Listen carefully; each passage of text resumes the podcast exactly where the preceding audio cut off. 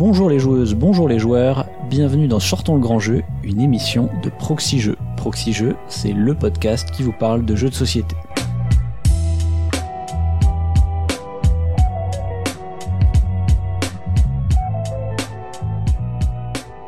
Je suis le pionfesseur et je suis, comme toujours dans cette émission, accompagné par Cyrus. Salut Cyrus. Salut professeur. Ça va bien depuis la dernière fois? Ça va très très bien depuis la dernière fois. Parfait. Ça va même euh, mieux. Oui, parce qu'on peut se voir en vrai. Eh ouais, on peut se voir en vrai. On profite d'un d'un petit moment euh, peut-être d'accalmie, je ne sais pas, avant. euh, Avant le troisième confinement. c'est ça, peut-être. ouais. Euh, eh ben on va rappeler rapidement le concept de l'émission. Donc, Sortons le grand jeu, c'est une émission où on va vous parler, bah, comme son nom l'indique, d'un grand jeu de société. Euh, C'est-à-dire un jeu de société qui a, selon nous, euh, marqué son époque d'une manière ou d'une autre. Euh, et qui, on va au passage parler un petit peu de son auteur, de qu'est-ce que le jeu a apporté, de comment il se situe dans la ludographie de l'auteur, etc. Voilà. J'ai jamais à dire en fait qu'on tisse une toile autour du, de ce jeu. Exactement. Mais avant de commencer euh, cette émission, on va faire un petit retour sur les commentaires de l'émission précédente euh, qui parlait de El Grande et euh, de ses deux auteurs, euh, Wolfgang Kramer et Richard Ulrich, mais on a surtout parlé de Wolfgang Kramer, parce qu'on considérait qu'il était un petit peu plus important. C'est euh, ça. On a déjà dit pas mal de choses euh, effectivement sur Wolfgang Kramer. Il y avait beaucoup de choses à dire. Donc, on s'est effectivement focalisé sur cet auteur. Donc on a eu effectivement euh, pas mal de, de retours positifs. hein. Donc on remercie euh, Alpha, Hammer, euh, Gerny Lolo, Mathias, Manu, Akaria, Trigrovast. On a également eu un commentaire de Kurtz qui parle de Hank Morpork dans le bah, dans le, le sujet qui nous concernait la dernière fois, hein, le placement majorité. Hank Morpok qui avait été cité sur euh, l'épisode sur Steam d'ailleurs. Ouais, je, je me demande d'ailleurs si c'est pas une petite pique parce qu'on n'avait pas été super tendre avec Hank Morpork. Oui, c'est ça, je pense aussi. Après, on a Hammer aussi qui euh, répondait à une petite euh, interrogation que tu t'étais faite, euh, toi, Cyrus, sur euh, qu'est-ce qu'on incarnait dans El Grande, parce qu'effectivement, c'est pas forcément très, très, très clair. Et il disait qu'en fait, le titre El Grande, ça voulait dire euh, un grand d'Espagne. Mm. Bon, on s'en serait douté, c'est un peu transparent, mais euh, qu'est-ce qu'un grand d'Espagne En C'est fait, ça, c'est- voilà. C'est ça la question. Voilà, C'est- il faut encore faut-il savoir ce que c'est. Ah, ben, il nous l'explique, c'est en fait un- en gros l'échelon le plus haut de la noblesse espagnole, quoi. Donc a priori, bah, c'est ça qu'on incarne dans El Grande, quoi. On est des gros nobles, quoi. Ah, merci Hammer pour cette précision. Euh, on a ensuite euh, Zeronimo qui nous parle d'Himalaya euh, comme un jeu de placement majorité. Et euh, mais je crois que t'es pas d'accord. Je suis pas d'accord du tout, euh, mon cher Zeronimo, parce que déjà, Himalaya c'est plus un jeu de programmation. Ouais. Enfin, c'est considéré comme un jeu de programmation avant tout. Et puis même, il n'y a pas de placement majorité, c'est juste de la majorité. Il n'y a pas vraiment de notion de placement, quoi. Ah, c'est dans le dans le sens où tu te déplaces, non? Tu déplaces tes yaks là, t'es. Euh... C'est un déplacement majorité. Ouais, ouais, bah, ouais, mais ouais. Non, mais tu, c'est pas placement. En fait, euh, nous, le terme qu'on avait utilisé, justement, c'est euh, area majority, donc euh, majorité de territoire. C'était surtout ça que placement majorité. Enfin, on savait pas trop comment le dire. Il faudra aller réécouter l'émission pour voir. Mais euh, pour le coup, tu ne places pas des cubes sur un territoire dans Himalaya ou de, de choses sur un Mhm. territoire. Hein, tu vois, tu c'est plus euh, tu vas récolter des pièces et des euh, construire des statues et faire un troisième truc, je sais plus, et t'essayes d'avoir des majorités dans ces trois domaines-là, quoi. C'est tout, mais c'est pas, c'est pas, y a pas de notion un peu de conquête comme tu as dans El Grande, quoi. Donc voilà, moi je suis pas d'accord à cause de, de ça, quoi. Après, on a un autre commentaire qui était de Alpha, qui lui nous citait aussi comme exemple de, de Area Majority, euh, Ethnos. Et euh, j'ai pas joué moi. moi non plus, mais je l'avais quand même mis dans ma shortlist parce que effectivement, ça ressemble pas mal à El Grande. Tu, places des, jetons sur des territoires, tu essayes d'avoir des majorités. La particularité, c'est que il y a beaucoup de pouvoirs, de capacités spéciales différentes et de choses comme ça, donc c'est pour ça que je l'avais retenu. Mais euh, finalement, bon, je l'ai pas dit dans l'émission, et donc c'est c'est très bien que Alpha en parle parce que on n'a pas le temps de parler de tout, donc on est obligé de sélectionner des trucs. Après, on a eu un commentaire de le pionfesseur. C'est qui c'est Je vois pas qui c'est. tu, tu, tu te fais des propres commentaires. Explique-nous là. Ouais, ben en fait, je m'étais mis un commentaire parce qu'en fait, j'ai glané Parce que- des. parce qu'on n'a pas le temps de parler de tout et du coup. Et voilà, du coup, on en parle dans l'émission d'après. Non, mais du coup, je m'étais, je me suis trouvé d'autres anecdotes entre C'est trop temps. tard, c'est trop tard. Donc, j'avais envie de les dire dans. Je me, je me l'étais mis de côté, voilà, pour en parler très rapidement dans, dans le début d'émission là. Mais euh, du coup, j'ai découvert que euh, on avait parlé du fait que la thématique à la base c'était l'idée du cheval de, Troie et que ça c'était le Castillo dans les Grande. Bah, en fait, c'est pas Wolfgang euh, Kramer qui a eu cette idée. C'était Richard Ulrich. Ouais. Ils étaient deux. En autre anecdote, je vais les balayer un petit peu toutes parce que j'en ai trouvé plusieurs. Euh, c'était le fait qu'à la base, le jeu devait s'appeler euh, Alhambra et non pas El Grande. Alors C'était déjà pris. c'est rigolo, oui. Non, c'était pas encore Ah non, pris, euh, ah non, oui, oui, je- pardon. Ah oui, là on est en 94. Oui. Donc c'est drôle parce que effectivement sept ans plus tard, il y a un jeu qui s'appelle Alhambra qui a eu qui a eu euh, le spiel et tout. Euh, bon, j'ai noté que le jeu préféré de tous les temps de Wolfgang Kramer, c'est les échecs. Alors c'est drôle parce qu'on aurait pu s'attendre à ce que ce soit un jeu de société moderne, mais non. Ouais, bon, j'ai, ouais, effectivement, j'ai pas, j'ai pas vu ça nulle part, moi, j'ai noté que Si qui prend s'est vendu à plus de 4 millions d'exemplaires et c'est donc son jeu le plus populaire, en tout cas, enfin le plus vendu. Il faut savoir aussi, euh, petite anecdote encore, le, son, il a un jeu qui s'appelle Big Boss et c'est le jeu le plus coté de sa ludothèque puisqu'il s'est revendu à près de 1000 dollars sur le marché de l'occasion. Ça devait être un, un pari euh, à, la, à la con, à mon avis. C'est plus que Kingdom Death Monster. Certes. Et euh, dernier truc, euh, aujourd'hui Wolfgang Kramer, il a quoi? Il a plus de 70, voire plus de 80 ans même. Et il a dit dans une interview qu'il voulait créer des jeux jusqu'à sa mort, quoi. Enfin, il, Mm. il va, il va mourir sur scène, quoi. C'est beau. C'est beau. Donc ensuite, il y a Akariat qui nous a reparlé donc euh, de la fameuse mécanique derrière Majority. Euh, il dit que pour lui, en fait, c'est une façon assez euh, courante et efficace de gérer les conflits non aléatoires. Euh, et donc, euh, et ça rend aussi bah, la chose assez lisible et concrète. Effectivement, du coup, ça permet bah, de dire simplement, t'as plus de pions, euh, voilà, donc c'est toi qui gagne, sans avoir à jeter des dés, etc. Quoi. Tu le vois, quoi. Sur le plateau, euh, tu, tu vois que s'il y a beaucoup de pions, c'est qu'il y a de chances que t'es la majorité, quoi. C'est ça. Ah, il nous disait également que c'était euh, donc cette fameuse mécanique euh, la majorité, euh, placement en majorité, euh, était une mécanique qu'il retrouvait beaucoup dans la ludographie d'Eric Lang. Et il se demandait du coup si c'était pas un moyen quelque part de marier à la fois la l'Eurogame avec euh, l'Ameritrash euh, sur l'aspect conflictuel qu'on peut retrouver souvent dans l'Ameritrash et l'aspect euh, peut-être un peu plus épuré de cette mécanique d'Area Majority et bah, comme on le disait juste avant en fait euh, plus cartésienne sans avoir recours à de, de l'aléatoire quoi. Avec le côté bourrin des Américains. c'est ça. Et dernier commentaire, on a Grovast, euh, lui qui citait un autre exemple, c'était Ratus. Euh, je l'avais mis aussi dans ma shortlist, mais Mhm. pareil, j'avais pas eu le temps d'en parler, donc euh, mer- merci d'en parler. Effectivement, c'est complètement un, un descendant de El Grande selon moi. Euh, il a aussi cité quelques exemples pour te contredire, Cyrus, justement, parce que tu sais, tu parlais des jeux euh, avec des décomptes intermédiaires et Oui. tu disais que c'était un truc qu'on trouvait plus Bah, moi, je De trouve old jours. school, ouais.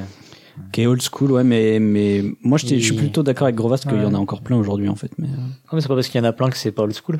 c'est vrai, c'est vrai. Et d'ailleurs, il le dit qu'il disait dans son commentaire que c'était pas très, euh, il trouvait pas ça très élégant non plus, comme, euh, Ouais, oui, oui, C'est c'est plus, c'est plus dans ce sens-là, toi, que je dis que c'est un peu old school, c'est que ouais. je trouve que c'est pas, c'est pas très élégant, c'est, tu vois, pour un jeu d'aujourd'hui, je trouve que c'est une espèce de simplicité, euh, qui est trouvée, qui est pas, qui me plaît pas, en tout cas. quoi. Ok, ouais. Comme des enchères un peu par exemple aussi. Ouais, voilà, si tu veux. Et il, il parle aussi de Gueule Noire, parce qu'on n'y avait pas joué tous les deux. Il disait que ça ressemblait Si, si, si, effectivement ouais, à... Moi, j'en- Ah. j'en- avais parlé. On avait parlé de Gueule Noire. Ok. On l'avait cité dans les dans les productions de Kramer. D'accord. Mais effectivement, je me rappelais plus forcément très précisément. Et il dit que, euh, enfin, lui, il dit que ça ressemble effectivement à de la pose d'ouvrier. Ouais. Moi, j'ai dû le citer comme un jeu de pose d'ouvrier. Mais euh, en fait, il y a un aspect euh, non blocage, quoi. Ouais, oui. Voilà, où en fait, en gros, quand tu viens de poser, bah, ça sera plus cher pour le suivant, quoi. Bon, D'accord. Un blocage light, quoi. Ouais, bah comme beaucoup dans les postes d'ouvriers modernes. Et surtout, moi, j'ai noté qu'il repassait commande. Et ça, c'est pas bon, gros vaste. C'est pas bon, ça, de faire ça. Tu Oui, le il sais nous, très demande, bien. il nous demande à chaque fois de, Ouais. de parler d'un truc et tout. Il, il a pas encore compris qu'on était des rebelles et donc plus il va nous demander un truc, moins on va le faire. donc euh, Funkenschlag c'était le prochain qui était prévu, mais du coup on va pas le faire. Voilà, tant Voilà. pis pour toi. Il avait dit Stroozy Edges aussi. Ouais, mais, Mais on fera autre chose. non, mais je, je voulais que l'exemple soit crédible, tu vois. J'en ai donné qu'un. Et ben voilà pour les commentaires et on va bientôt commencer l'émission mais avant nous devons remercier euh, quelques tipeurs pour sans qui euh, cette euh, cette émission ne serait pas possible bien sûr. Euh, alors on remercie pas tous les tipeurs, vous le savez maintenant, on remercie que un quart Ceux qu'on a choisis. ceux qu'on a choisis mais les autres seront remerciés dans les autres émissions du même mois. Donc Si les autres les choisissent. mais ils sont obligés de les choisir. Euh, donc, euh, nous remercions Tonio la machine, Ryoji, Siro, Egon, l'heure du jeu, Suveil, Wadri, Konya Sams, Ladaline, On remercie également Plouf Plouf, Monsieur Patate, Chris, Grovast, Merlin Duménil, Pyrrhus, Philippe Leray, Philippe Café et Captain Minouz. Et on remercie également la Caverne du Gobelin, donc qui est notre sponsor, qui nous soutient dans la réalisation de ces émissions. La Caverne du Gobelin, c'est trois boutiques à Nancy, Metz et Pont-à-Mousson. Et c'est également une boutique de jeux de société en ligne, euh, que vous pouvez retrouver sur euh, cavernedugobelin.com. génial. Bon bah allez, on va pouvoir commencer cette émission pour de vrai. Et aujourd'hui, nous allons donc vous parler d'un très très grand jeu. Quel est-il, Cyrus? Nous allons parler du plus grand jeu, le meilleur, celui qui est euh, le meilleur jeu au monde. Je dirais même le meilleur jeu de l'univers, parce que c'est un jeu galactique. Il s'agit bien évidemment de Rise for the Galaxy. Eh bien c'est parti.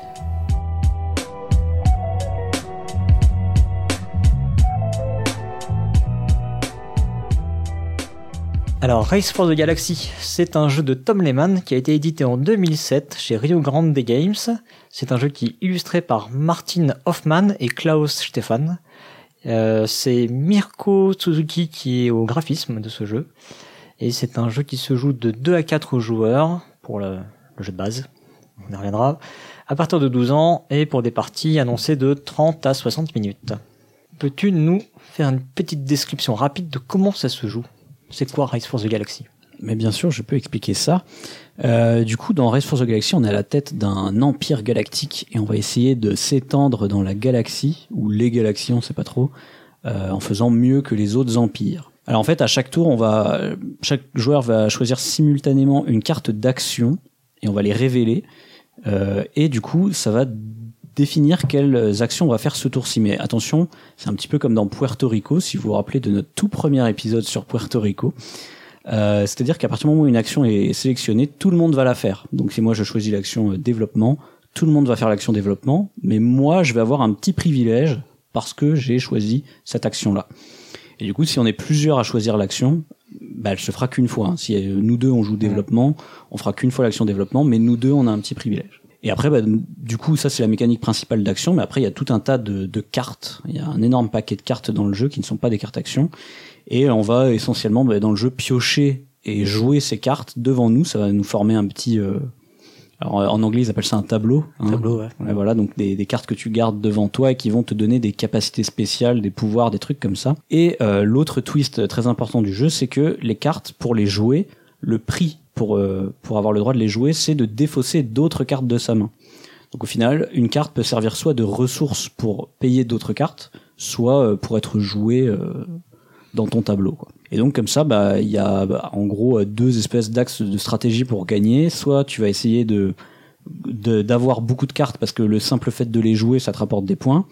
Soit tu vas essayer de produire des ressources grâce à certaines cartes qui te permettent de produire des ressources pour ensuite les vendre contre des points de victoire. Alors ils appellent pas ça vendre, ils appellent ça consommer dans le mmh. jeu, hein, parce que c'est vendre c'est autre chose en plus. Ouais, c'est autre chose dans le jeu. c'est une société de consommation, tu vois. Mmh. Mais c'est un peu l'équivalent voilà de exporter dans, dans, dans Puerto Rico.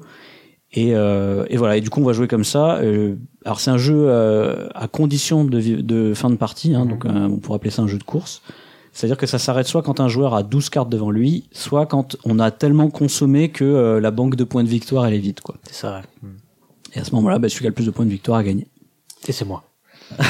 c'est toujours Cyrus. Je sais pas pourquoi. Ça c'est dans la règle aussi. voilà, donc ça c'est le, le, principe euh, général du jeu si vous avez jamais joué. Bon après il est quand même euh, assez touffu, assez complexe. Hein. Il y a plein de petites règles un petit peu. En fait il y a beaucoup d'effets différents. Ouais mais même il des rien que dans la manière de jouer ses cartes, il y a genre trois manières différentes de jouer ses cartes. C'est un peu, voilà, un peu le bazar. Qu'il y a les développements, il y a les mondes et il y a les mondes. Les mondes eux-mêmes ont deux manières d'être joués, etc. Oui, d'accord. Oui, oui, oui, oui. Oui, les actions ont des ont des formulations différentes, ont des conditions différentes. Ouais, ouais. Enfin, voilà, il y a il y a des petites subtilités, quoi. Ouais. Bon, enfin bref, effectivement, on est très loin d'avoir expliqué toutes les règles. C'est ça que ouais, je veux dire. C'est ça. C'est pour dire surtout que c'est c'est pas un jeu si simple que ça, tu vois. Non, c'est euh, c'est pas un jeu familial. Ouais, c'est un jeu expert. Quoi. Il est donné à partir de, de 12 ans sur la boîte, c'est effectivement, euh, ça, ça représente un certain niveau de difficulté, c'est pas un jeu 8 ans. Quoi. À 12 ans, on est un expert. À 12 ans, on est un expert, oui, bah, oui carrément. Bref, du coup, Cyrus, est-ce que tu peux nous dire pourquoi est-ce qu'on parle de ce jeu aujourd'hui? Pourquoi est-ce qu'il est important? Pour nous dans le, dans le milieu ludique. Mais je l'ai déjà dit, c'est euh, mon jeu préféré de tout l'univers, c'est le meilleur de. Il y a besoin, il y a vraiment besoin d'en de, dire plus que ça. De tous les, les gens, univers. les gens ne me font pas confiance. Je, je, suis déçu. Je suis déçu. Bon, très bien. Puisque les gens ne me font pas confiance, on va aller euh, sur le terrain des chiffres, des, euh, des prix, tout ça, tout ça. Donc, comme d'habitude, euh, sur des aspects assez factuels. Euh, donc c'est un jeu qui a remporté quelques récompenses. Alors peut-être pas autant que certains jeux qu'on a pu chroniquer jusque-là. Euh, donc c'est un jeu qui a remporté euh, en 2007 le Meeple Choice Award. Hein, donc c'est un, un prix sur lequel on est, on est déjà revenu deux trois fois. Euh, c'est un prix euh, qu'on a vu généralement suivre euh, les tendances des autres prix. Hein. donc euh, c'est plutôt un bon indicateur. En 2008, il a gagné le Fair Play à la carte.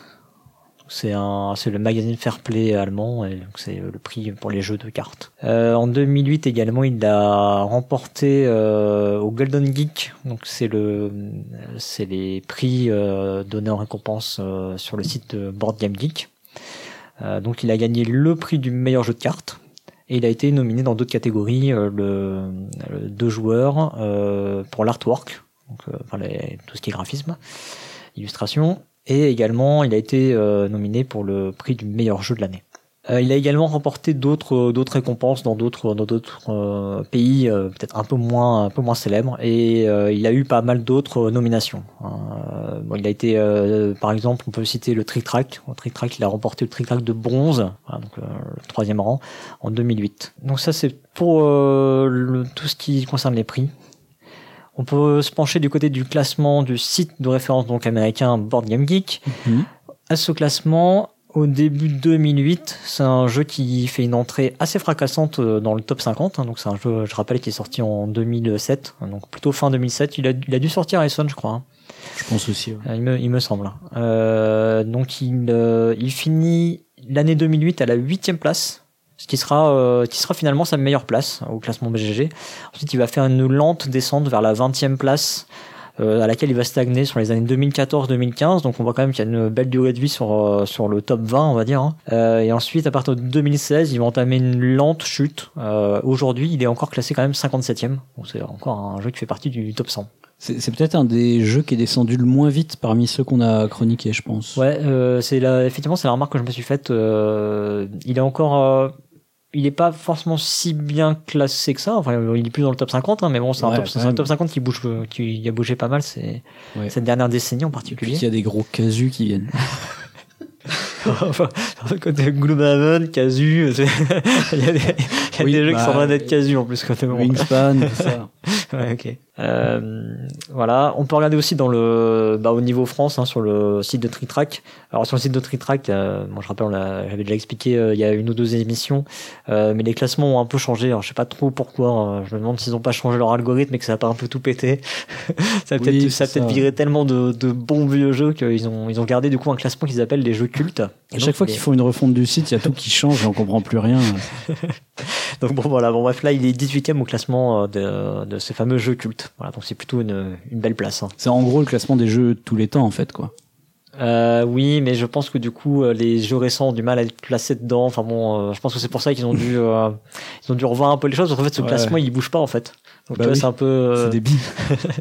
ouais, bon, ouais. bref. Donc ça, c'est pour euh, tout ce qui est assez factuel. Euh, on a, c'est un jeu qui a bénéficié de, alors d'une première édition, on l'a dit en 2007. Hein. Il y a, alors je crois que la première édition, il y avait déjà 5-6 langues, euh, je dis pas de bêtises. Il a été traduit en tout dans une douzaine de langues. Donc c'est quand même un jeu qui s'est pas mal, pas mal répandu. Mm. La première version française, c'était Histary, donc sous le label Histary Plus, qui était en fait un label de localisation. Ouais. Et euh, c'est une sortie qui était conjointe avec celle de Rio Grande, hein, donc en 2007. Alors ensuite, il y a eu trois arcs d'extension. C'est assez euh, assez original dans le ouais, dans le, le, le paysage monde, dans le paysage ouais, du, du jeu de société. En fait, il y a eu un premier arc. Euh, alors c'est au centre en fait arc euh, scénaristique, je sais pas comment. comment arc narratif. Un arc narratif, voilà, narratif. Arc narratif. Euh, donc un premier arc euh, qui était composé de trois extensions qui sont Tempête en formation, Rebelle contre un, euh, Imperium et Au bord de l'abîme. Euh, qui ont permis donc de passer le jeu à 5 puis 6 joueurs. Le, bah, le fait de simplement de rajouter des cartes hein, et, voilà, ouais. euh, rend, le, rend le jeu possible à, à plus de joueurs. Et euh, alors ça c'était plutôt avant.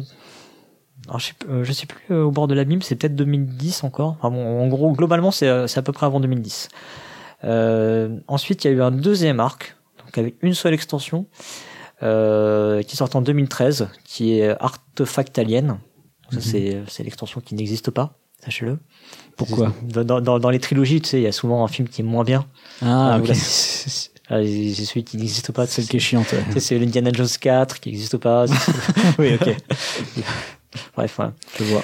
Euh, et il y a eu un troisième arc, donc en 2015, qui est Invasion Xeno. Donc, Ils ont, euh, ils ont des noms ces arcs euh Alors les arcs en tant que tels, non, je ne crois pas. Parce que finalement, il y a que les trois premières qui font partie d'un arc. Les autres, c'est juste des extensions individuelles, quoi. Ouais, mais en fait, euh, je pense qu'en fait, en vrai, on pourrait les nommer assez facilement parce que euh, typiquement le nom de la deuxième extension Rebelle contre Imperium euh, est à peu près le thème quand même de, de l'arc premier. Ok. Les aliens, effectivement, est le thème de la deuxième. Enfin, après, après les deux, enfin les deux autres arcs, si tu veux, c'est facile puisque de toute façon, il n'y a qu'une extension. Ouais, voilà, c'est ça qui est bizarre, c'est de parler de Dark alors que.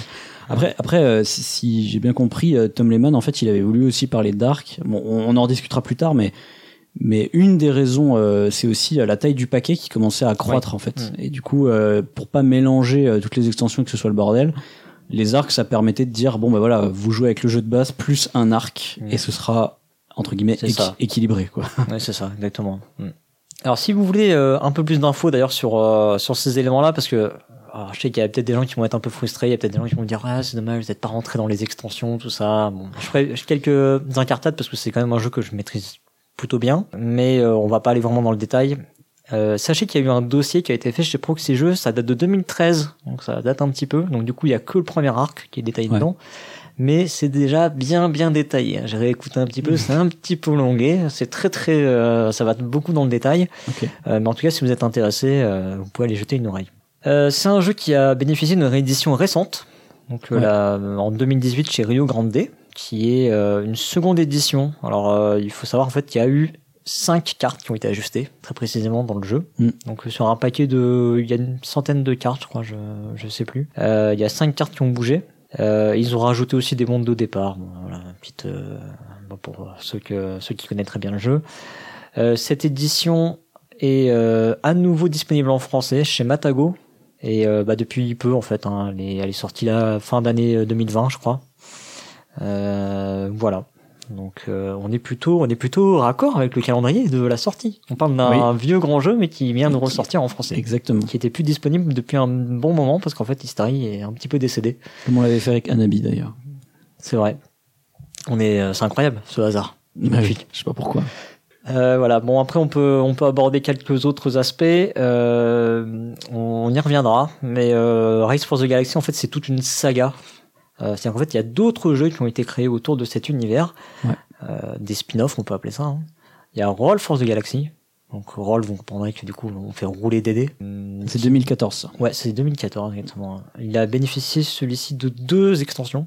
Et c'est un jeu qui lui aussi est plutôt bien classé au classement BGG, donc euh, c'est assez notable. Il est 93e, donc ça fait quand même deux jeux dans le top, 10 dans le Ouais. top 100. Euh, et c'est un jeu qui a été fait. Alors en fait, en vrai, l'idée du jeu est de Eiwa Wang, euh, donc qui est du coup crédité comme co-auteur.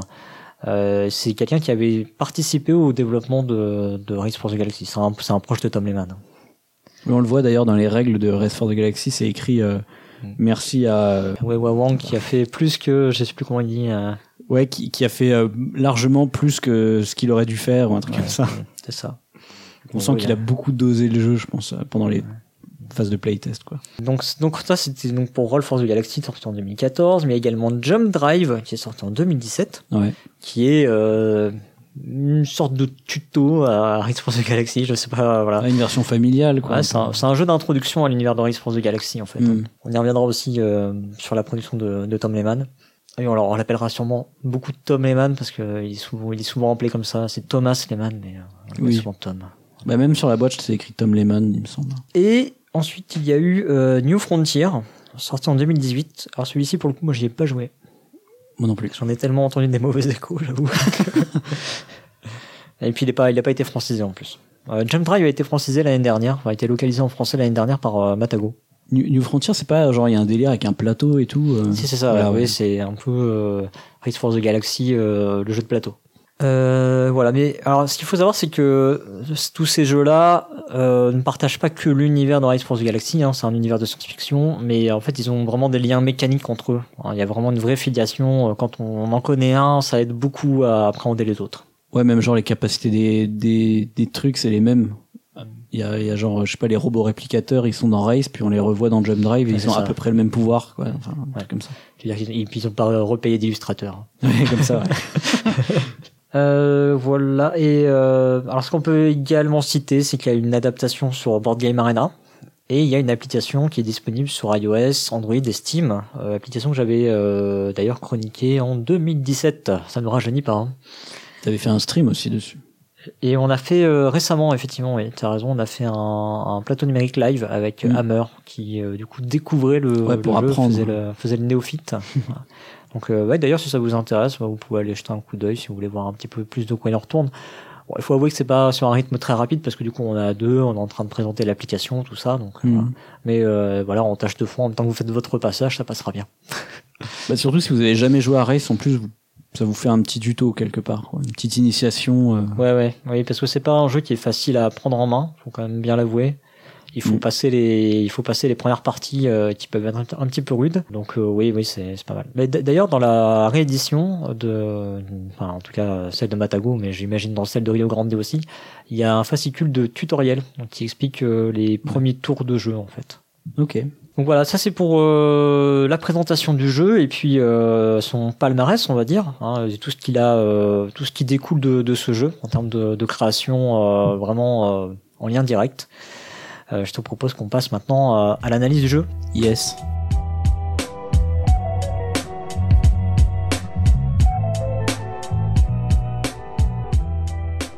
Alors, pour commencer cette analyse du jeu, on va déjà parler un petit peu de sa genèse. Comment cette idée est née dans la tête de son auteur? Alors, l'histoire de, de Race for the Galaxy, c'est vraiment une histoire assez euh, cocasse et marrante.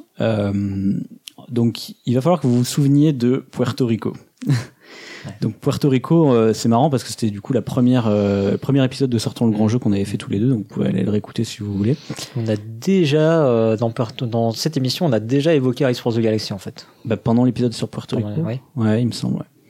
Ouais, Et dans le retour sur les commentaires ouais sûrement. Ouais. de l'émission 2 du coup.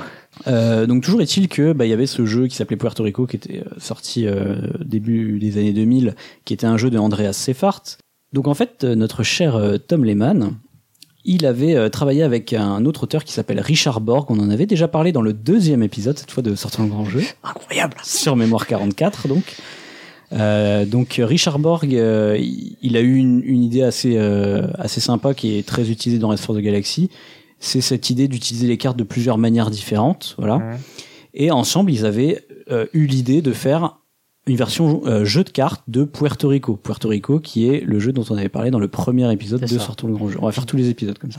qui euh, qui devait être un, un jeu qu'il devait apprécier pas mal parce que euh, À on, l'époque, on- euh, on l'avait dit aussi euh, Tom Lehman avait proposé une version deux joueurs en fait euh, à sa sauce quoi de Puerto Rico Et du coup, ils sont allés voir bah, euh, Stéphane Bruck, c'est le, le mec de chez Alea, qui est l'éditeur de Puerto Rico.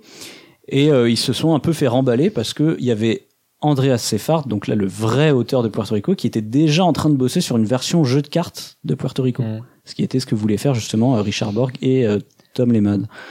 Donc ils se sont fait un peu remballer, mais il s'avère que euh, Andreas Seyfarth avait du mal avec son proto euh, de, de Puerto Rico, le jeu de cartes. Et donc plus tard, eh ben, Stéphane Bruck est revenu les voir. Donc là, je parle de Tom Lehman et Richard Borg. Il, est revenu les voir. Il leur a dit Ah, bah écoutez, il y a Andreas Seyfarth, il est en train de galérer sur euh, son jeu. Est-ce que vous voulez pas l'aider, quoi? Ouais, parce qu'en fait ils, avaient une contrainte de calendrier ils voulaient que le jeu sorte dans un télé euh, pas trop lointain de Puerto Rico C'est surtout là quoi et donc ils ont voulu accélérer un peu Et du coup, bah, bien leur a pris Bah ouais, voilà. Du coup, ils ont accepté. Il s'avère que euh, l'idée qu'il avait dans son prototype avec Richard Borg là de payer les cartes euh, avec d'autres cartes, ça résolvait pas mal de problèmes du prototype de Andreas Seyfarth. Et bref, ça a créé une espèce de fusion entre les deux idées. Et ils ont fini par créer un jeu qui va donner San Juan et non pas Race for the Galaxy. Donc San Juan, si vous, on avait déjà dû en parler, je pense, dans le premier épisode de Sortons le Grand Jeu. Oui. C'est vraiment la version officielle dérivée de Puerto Rico euh, en version jeu de cartes. Et c'est pour ça qu'il y a beaucoup de similitudes, similitudes avec Race for the Galaxy. Parce que suite à ça, Tom Lehman, il va être quand même un petit peu frustré. Alors, il va quand même toucher des royalties hein, sur San Juan, parce Ouais. qu'il a quand même beaucoup bossé dessus. Mais il va être un peu frustré parce que lui, il aurait voulu un jeu plus, euh, plus étoffé. Mm. Et notamment, euh, à la base, son premier prototype était très inspiré d'un univers d'un autre jeu qu'il avait pensé lui euh, il y a des années, euh, dans les années 90, qui était un, une espèce de jeu de Ah, cartes à collectionner, Ça, quoi, ouais. euh, qui s'appelait Duel for the Star, donc un duel pour les étoiles, et qui n'est jamais sorti hein, au final, mais voilà, euh, qu'il avait co-designé avec un certain Rob Watkins. Et euh, du coup, c'est, c'est- il voulait vraiment faire cet univers un peu spatial, et surtout, vu qu'il y a l'idée de jeu de cartes à collectionner avec plein de pouvoirs différents et Ah, c'est choses comme ça, ouais. c'est quelque chose qu'il retrouvait pas trop dans San Rowan, quoi, tu vois. Et donc c'est à partir de ça que il s'est dit bah tiens je vais bosser sur mon propre jeu qui ira plus loin que que San Juan et c'est ça qui a donné Race for the Galaxy. C'est cette envie de de ressortir son prototype un peu plus loin. Donc c'est un peu compliqué parce que finalement euh, Race for the Galaxy il s'inspire de Puerto Rico à la base, mais ensuite il y a eu cette espèce de ping-pong parce qu'il a créé San Juan avec Andreas Seyfarth, ce qui lui a sûrement donné des idées pour ensuite qu'il va ensuite récupérer dans Race for the Galaxy quoi. Vous voyez c'est vraiment un micmac pas possible. Ah, c'est surtout qu'il y a, ouais, il y a une forte inspiration du coup de, de, de Puerto Rico, quoi.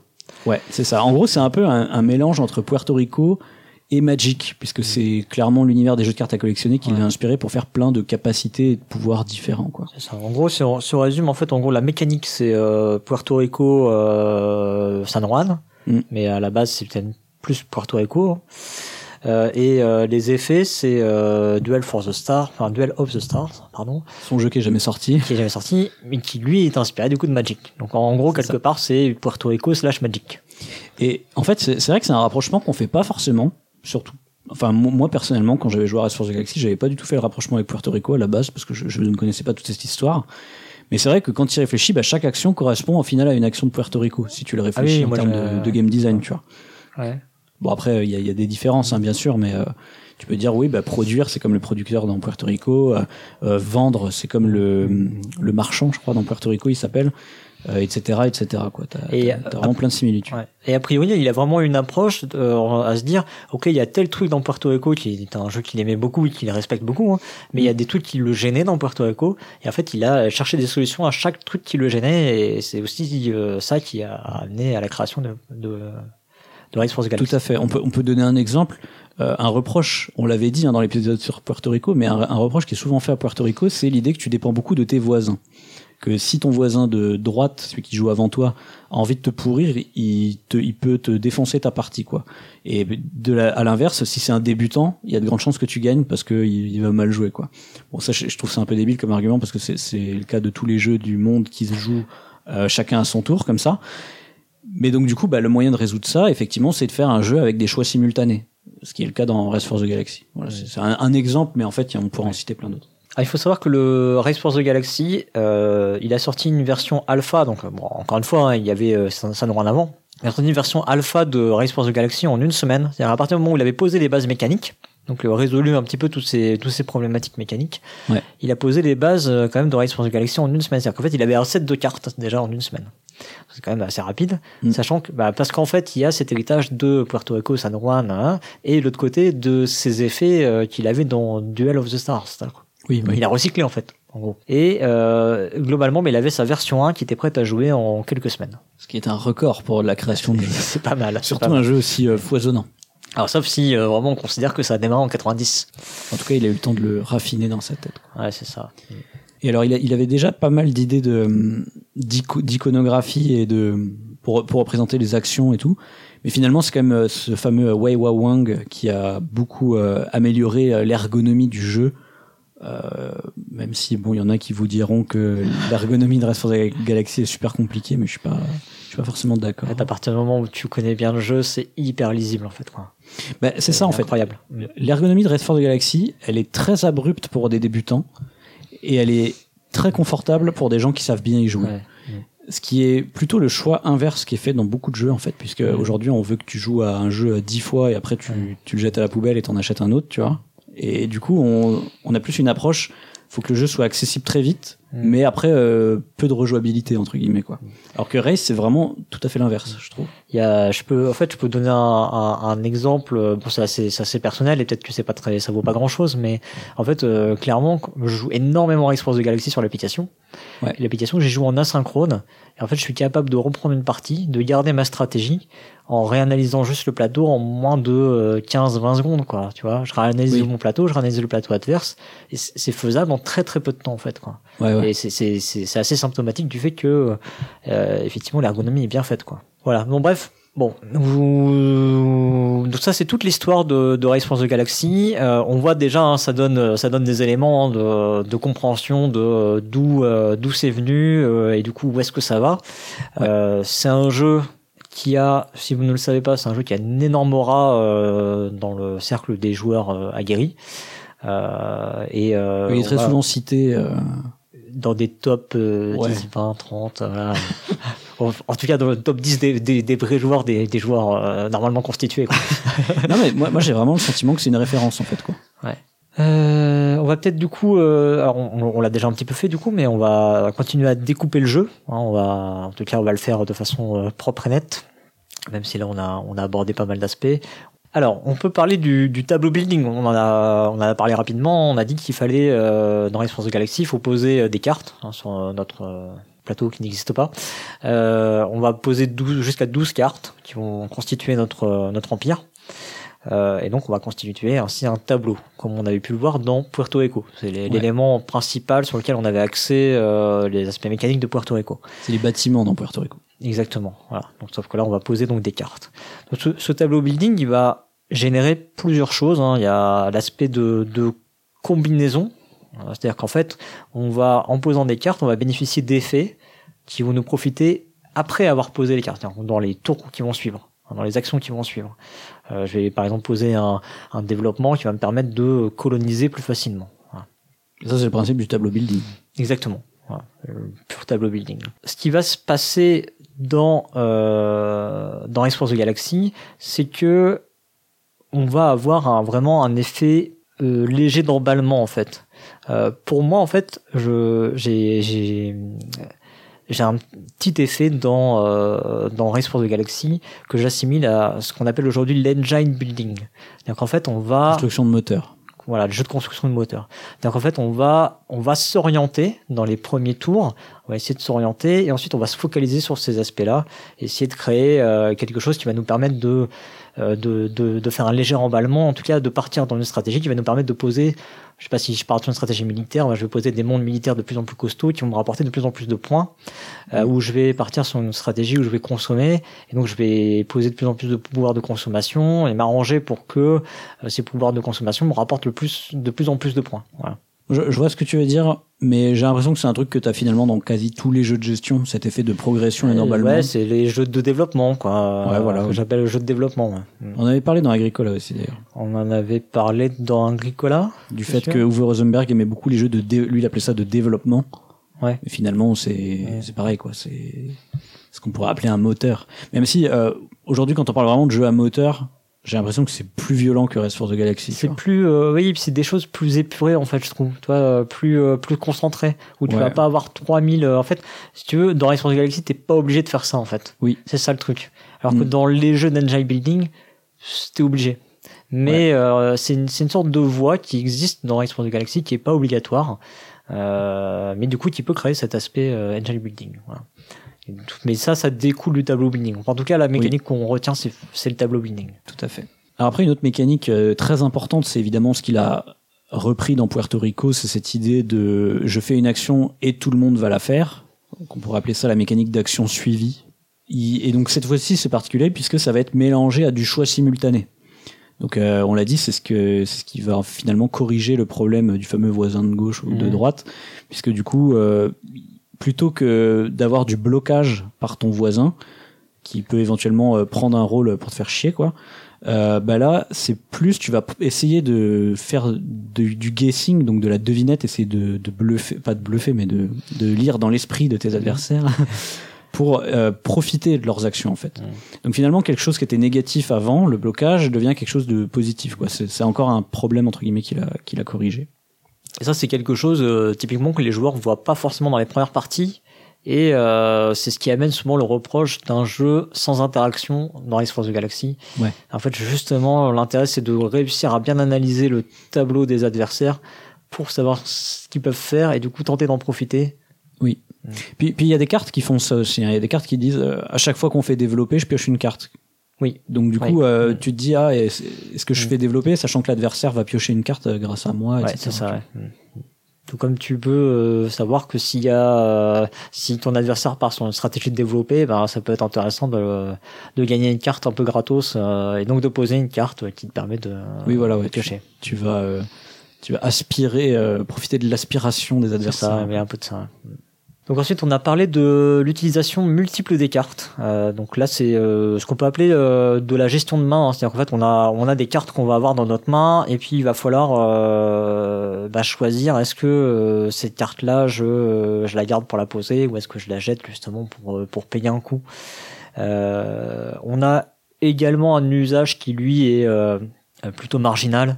Les mondes vont produire des ressources et euh, on peut euh, utiliser des, cartes du paquet qui vont servir de ressources. Et donc ces cartes là on les verra jamais en gros hein, elles vont être euh, mises face cachée. On sait pas ce qu'il y a. Euh, bon voilà c'est c'est plus marginal hein, parce que c'est quelque chose qu'on maîtrise pas quoi dans le jeu. En tout cas il y a cet aspect de, de gestion multiple donc ça ça amène du dilemme dans le jeu et euh, bah, ça amène aussi euh, la nécessité de trouver un moteur de pioche donc euh, voilà ça c'est quelque chose qui est important dans le jeu c'est une voie qu'il faut pas négliger il faut trouver un moyen de piocher des cartes Je pense que c'est vraiment là que Race apporte peut-être le- le- l'élément le, plus important, le plus marquant, quoi, l'idée de d'utiliser ces cartes de plusieurs manières différentes. J'ai vraiment l'impression que c'est un, un truc qu'on a beaucoup retenu de Race, en tout cas. Et, et aussi, c'est très coup, qui existait dans San Juan pour le coup Oui. Oui, bien sûr, ouais, mais, mais c'est quand même un truc qu'on a beaucoup retenu dans, dans Race, quoi, Oui, euh, quand, il est sorti. Et, et aussi, il a, hum, c'est un truc très intéressant parce que finalement, t'abandonnes des opportunités de manière beaucoup plus violente que quand tu joues par exemple à Magic, parce que quand tu joues à Magic, tu sais, t'as du des points de mana, Ouais. t'as une ressource Ouais. extérieure, c'est pas tu payes des cartes, quoi.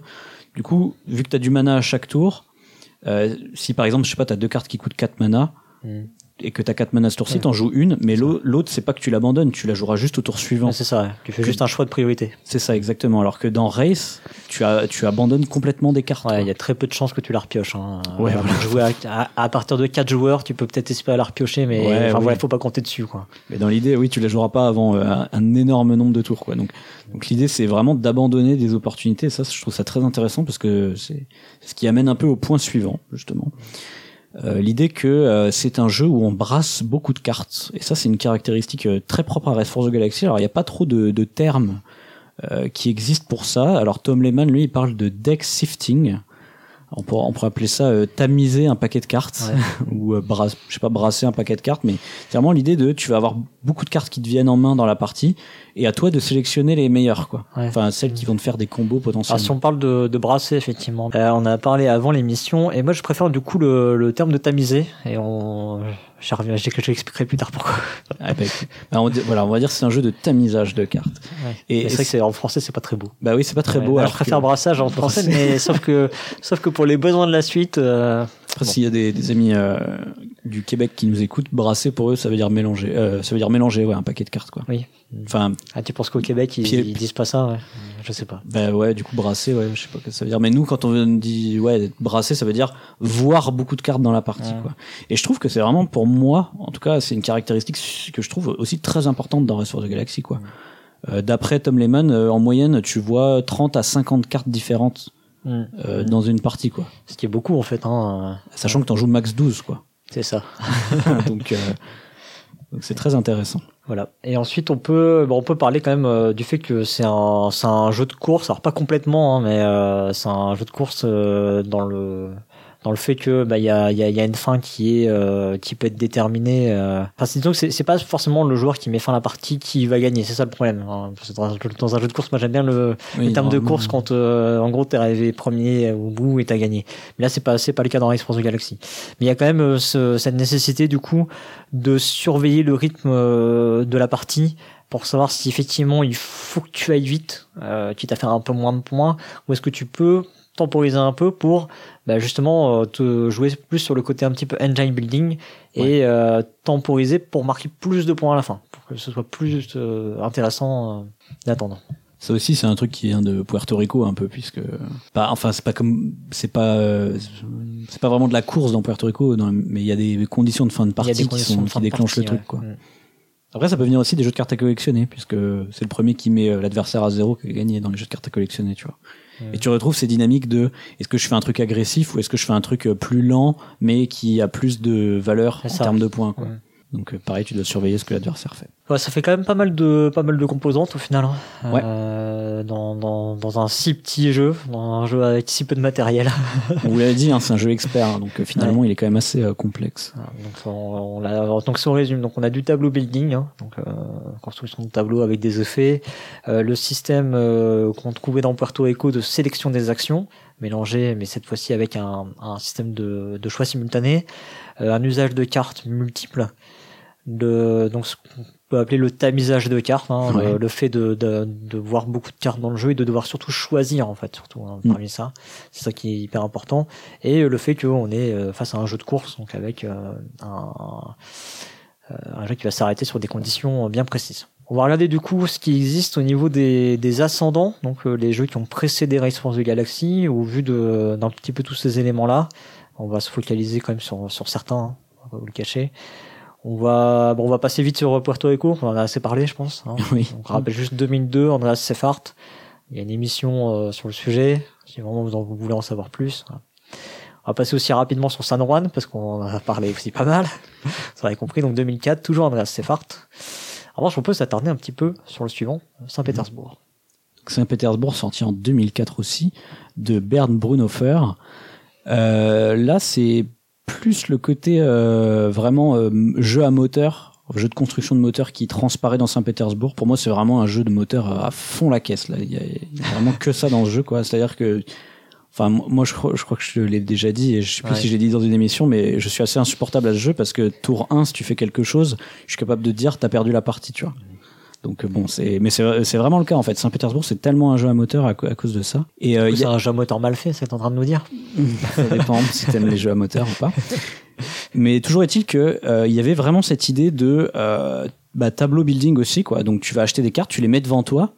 Sauf que bah, du coup c'est beaucoup plus épuré, il y a moins de, de choix que dans Race. Mais euh, pareil, bah, il y a peut-être ce côté un peu brassage de cartes.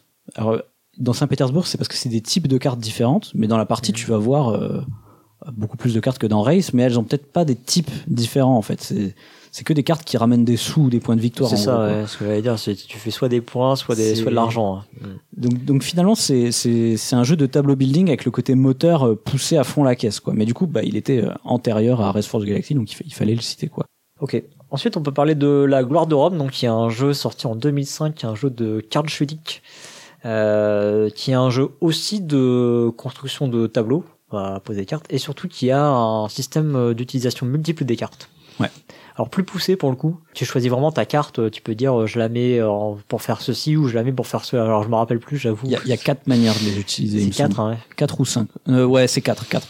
Mm. Donc c'est deux fois plus que Race. C'est-à-dire qu'en fait, sur ta carte, tu choisis quelle option tu, ouais, je sais pas, tu utilises, ouais. Ouais, quelle option tu utilises, c'est quoi.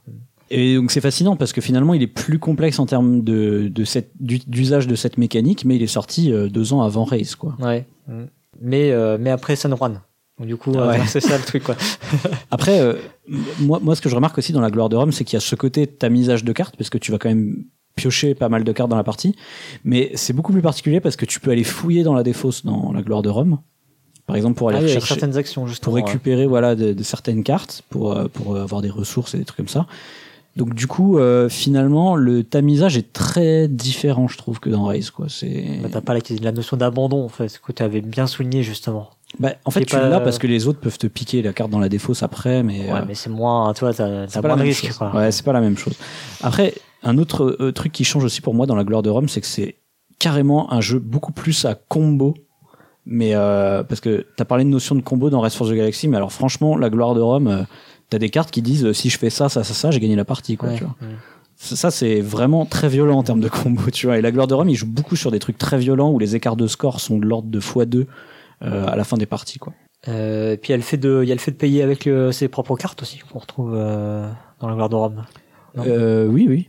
Bah en fait, en fait, tu les utilises en tant que ressources. C'est une des manières de les utiliser, Ouais. une des quatre manières. Quatre. À noter que Karl Schudig, d'ailleurs, il, joue beaucoup sur ce côté-là de justement euh, usage multiple des cartes, euh, brassage, tout ça. Dans d'autres de ses jeux, ensuite, hein, euh, un de ses plus connus aussi, c'est Innovation. Où pareil, Mhm. tu vas construire un peu ton tableau et faire des trucs avec, avec des capacités spéciales. gna gna. Ok, on peut aborder aussi euh, Through the Edges.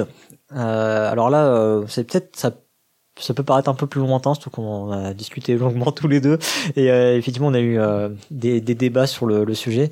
Euh, Rosy Edges, il y a la composante de tableau building, c'est-à-dire qu'en fait, on, bon, c'est un jeu de, de c'est un jeu de civilisation, un jeu de civilisation qui a été réalisé par Vlad Batil en 2006. C'est un jeu de civilisation dans lequel on va donc se développer. Donc il y a la, cette composante tableau building avec du développement. Euh, on va, il y a une notion, c'est vrai qu'on n'en a pas trop parlé sur Race for the Galaxy, mais il y a une, euh, il y a une, notion de stratégie qui est euh, importante si on veut gagner, en tout cas. Voilà. Et euh, de, de voie stratégique. De voie stratégique, ouais. c'est ça qu'il faut, qu'il faut essayer de conserver pour euh, pour gagner. Euh, c'est quelque chose aussi qu'on va retrouver dans, dans Scrooge Aegis qui était paru avant. Euh, c'est un, jeu qui a dû avoir une certaine influence sur euh, Tom Lehman parce que c'est un jeu qui devait pas mal apprécier parce qu'en fait il a quand même créé un jeu par la suite qui est Rolls Scrooge Aegis, la version Iron Age parce qu'il y, a, une version Bronze Age. Donc voilà, donc on se dit qu'il y a, sûrement des choses peut-être qui l'ont inspiré dans Scrooge Aegis consciemment ou inconsciemment, difficile de savoir, mais voilà. En tout cas, il était avant. Donc, donc euh, c'est aussi un jeu où tu brasses plein de cartes hein, d'ailleurs. Oui. Mm. en fait, tu vois toutes les cartes du jeu défiler. Ouais. Maintenant, à toi de savoir si tu les prends ou si tu les prends pas. Bah, Et si tu les prends pas, c'est trop tard. Il y a peut-être, peut cet aspect-là. C'est peut-être euh, typiquement un, des, un des trucs qu'il met beaucoup dans Cozy Edges. Voilà, c'est trop tard. Elle est passée cette carte-là, tu l'auras plus. Oui, euh, abandonner des opportunités. L'abandon. Hein. Oui, alors dans Saint-Pétersbourg, par exemple, tu vois aussi toutes les cartes du paquet, mais vu qu'elles ont des effets très similaires, c'est pas grave si t'en abandonnes une, tu peux te dire. Ouais, c'est ça, c'est pas un gros abandon. Ouais, c'est ça. Puis un dernier qu'on peut citer, alors qui est pas forcément euh, antérieur, mais qui est plutôt contemporain à Race for the Galaxy, il est sorti en 2007 aussi, c'est Agricola de Uwe Rosenberg, euh, dont on a parlé euh, il y a deux épisodes. à chaque fois, on vous invite à aller écouter nos autres épisodes, c'est cool. Alors pourquoi moi j'aimerais bien citer Agricola? Parce que finalement, Agricola, elle avait dit, c'est un peu le mélange entre Magic et Keylus. Mhm. Et Race, c'est un peu le mélange entre Puerto Rico et Magic. Mhm. Donc à chaque fois, c'est un, peu l'idée de prendre le côté euh, le côté euh, effet multiple de Magic, quoi, mhm. et le mettre dans un jeu de gestion. Et je pense que là-dessus, Race et Agricola se ressemblent beaucoup. Alors la différence, c'est que dans Agricola, tu brasses pas beaucoup de cartes. T'en as, tu les as toutes en début de partie. T'en as 14. C'est beaucoup, c'est beaucoup 14 pour Agricola, sachant que t'en joues 5 ou 6. oui, ça peut être 3. Hein. Ça peut être 3. Ça peut être 3 à 6, on va dire. Donc du coup, finalement, dans Agricola, il y a, y a, aussi le côté tamisage de cartes, c'est juste qu'il est moindre par rapport à Race for the Galaxy. Mais voilà, le côté euh, capacité spéciale dans un jeu de gestion, c'est vraiment, euh, c'est vraiment très similaire, je trouve. En tout cas, il se pourrait que ce soit une idée qui soit euh, apparue plus ou moins en même temps. Quoi. Ouais, c'était dans l'air du temps. Écoute, on a, on a fait le passé, donc on a vu comment c'est né dans la tête de l'auteur et qu'est-ce qu'il y a eu avant. Et je te propose que maintenant, on regarde un petit peu dans, le futur de Race for the Galaxy, donc dans la suite, qu'est-ce qu'il y a eu comme descendant.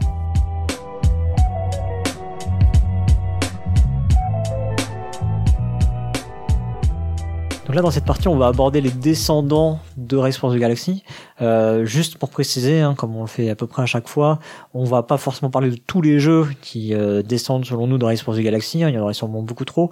Euh, on va s'attarder sur certains qu'on a sélectionnés parce que ils ont changé un petit quelque chose. En tout cas, ils sont suffisamment notables selon nous pour être abordés ici parce que voilà, ils ont transformé des choses en partant de Race for the Galaxy. Alors déjà, un premier descendant qui arrivait assez rapidement, seulement deux ans après, en 2009, c'est Summoner Wars de Colby euh, Dauch, je sais pas trop comment ça se prononce, Dauch, je crois pas qu'il soit allemand, euh, qui est au final un jeu d'escarmouche, on pourrait dire wargame, mais ça risque de fâcher des gens. Donc euh, un jeu où on se fait une bataille entre des invocateurs de, monstres et tout. Mais euh, le côté intéressant, c'est que on a chacun un paquet de cartes qui représente notre armée et on va brasser ce paquet de cartes enfin on va tamiser ce paquet de cartes dans la mesure où pour payer un monstre, on doit abandonner d'autres cartes de sa main. Donc c'est vraiment le système d'abandon là de, de, de Race for the Galaxy qui a été réutilisé dans, dans ce jeu-là. Et je me rappelle qu'à l'époque, tout le monde disait c'est le système de Race for the Galaxy quoi, pas de San Juan. Tout le monde disait c'est le système de Race. Euh, voilà. Un autre qu'on a eu euh, l'année d'après, en 2010, c'est 51e état euh, de Ignace Trevicek euh, qui est un jeu qu'il a décliné en plusieurs versions. Hein. Après, il y a eu euh, notamment Imperial Settlers qui reprenait le, la mécanique. Et euh, donc là, pareil, on peut faire le parallèle avec Race for the Galaxy assez facilement puisque les cartes peuvent aussi être utilisées de plusieurs manières différentes. Alors, c'est différent parce que là, il y a trois manières de les utiliser. Hein, c'est entre la gloire de Rome et Race for the Galaxy. Et euh, il y a aussi ce côté, bah, on construit un tableau devant soi, etc. On va brasser des cartes et on cherche à faire des, des, des espèces de combos, quoi. Alors, dans Imperial Settlers, qui est la version hein, qui arrivera après 51e état, c'est beaucoup plus orienté sur euh, de la civilisation, pour le coup. Mmh, ouais. Donc, au final, euh, ce sera un petit peu euh, le, le, le truc entre Through the Edges et Rest for the Ouais. Galaxy, peut-être, je sais pas. Ouais, c'est plus, plus pour des aspects thématiques parce que c'est déjà des euh, pas des peuplades mais des tribus ou je sais pas quoi non euh, de d'un Non. monde apocalyptique. euh, Oui, oui, 51e, 51e état. 51e état, c'est dans un monde post-apocalyptique. Et coup, oui, d'un côté, t'as les, t'as les mutants, t'as les, Ouais. voilà, t'as, t'as, t'as diverses factions. Ensuite, donc en 2010 également, on a London, euh, donc un jeu de Martin Wallace, qui est, on va dire, euh, bah, le jeu de tableau building de Martin Wallace. Crois pas qu'il y en ait d'autres. Donc euh, là, on va effectivement construire euh, son tableau qui va être représenté par des quartiers de, de Londres, et on va payer nos cartes avec d'autres cartes. Alors avec un, une façon un peu différente, puisque là, il faut faire correspondre des couleurs, en gros. hein. on a Ouais. une carte bleue, faut que j'appelle une carte bleue que j'aurai le moyen de récupérer. On paye donc y a avec une carte bleue, c'est normal. ah oui. Oh, oh. Euh, que j'aurais quand même moyen de récupérer euh, si euh, mes autres, euh, si les autres joueurs euh, me la laissent en gros euh, pendant le tour. Donc il y a, y a moins, il y a moins la notion d'abandon hein, qu'on peut avoir dans, dans Race for the Galaxy. Donc on a un jeu là avec une dimension bah, à la Wallace, hein, un jeu euh, dimension économique et historique. Là, on peut dire réécouter l'épisode sur Edge of Steam, voilà. Bravo, c'est fait.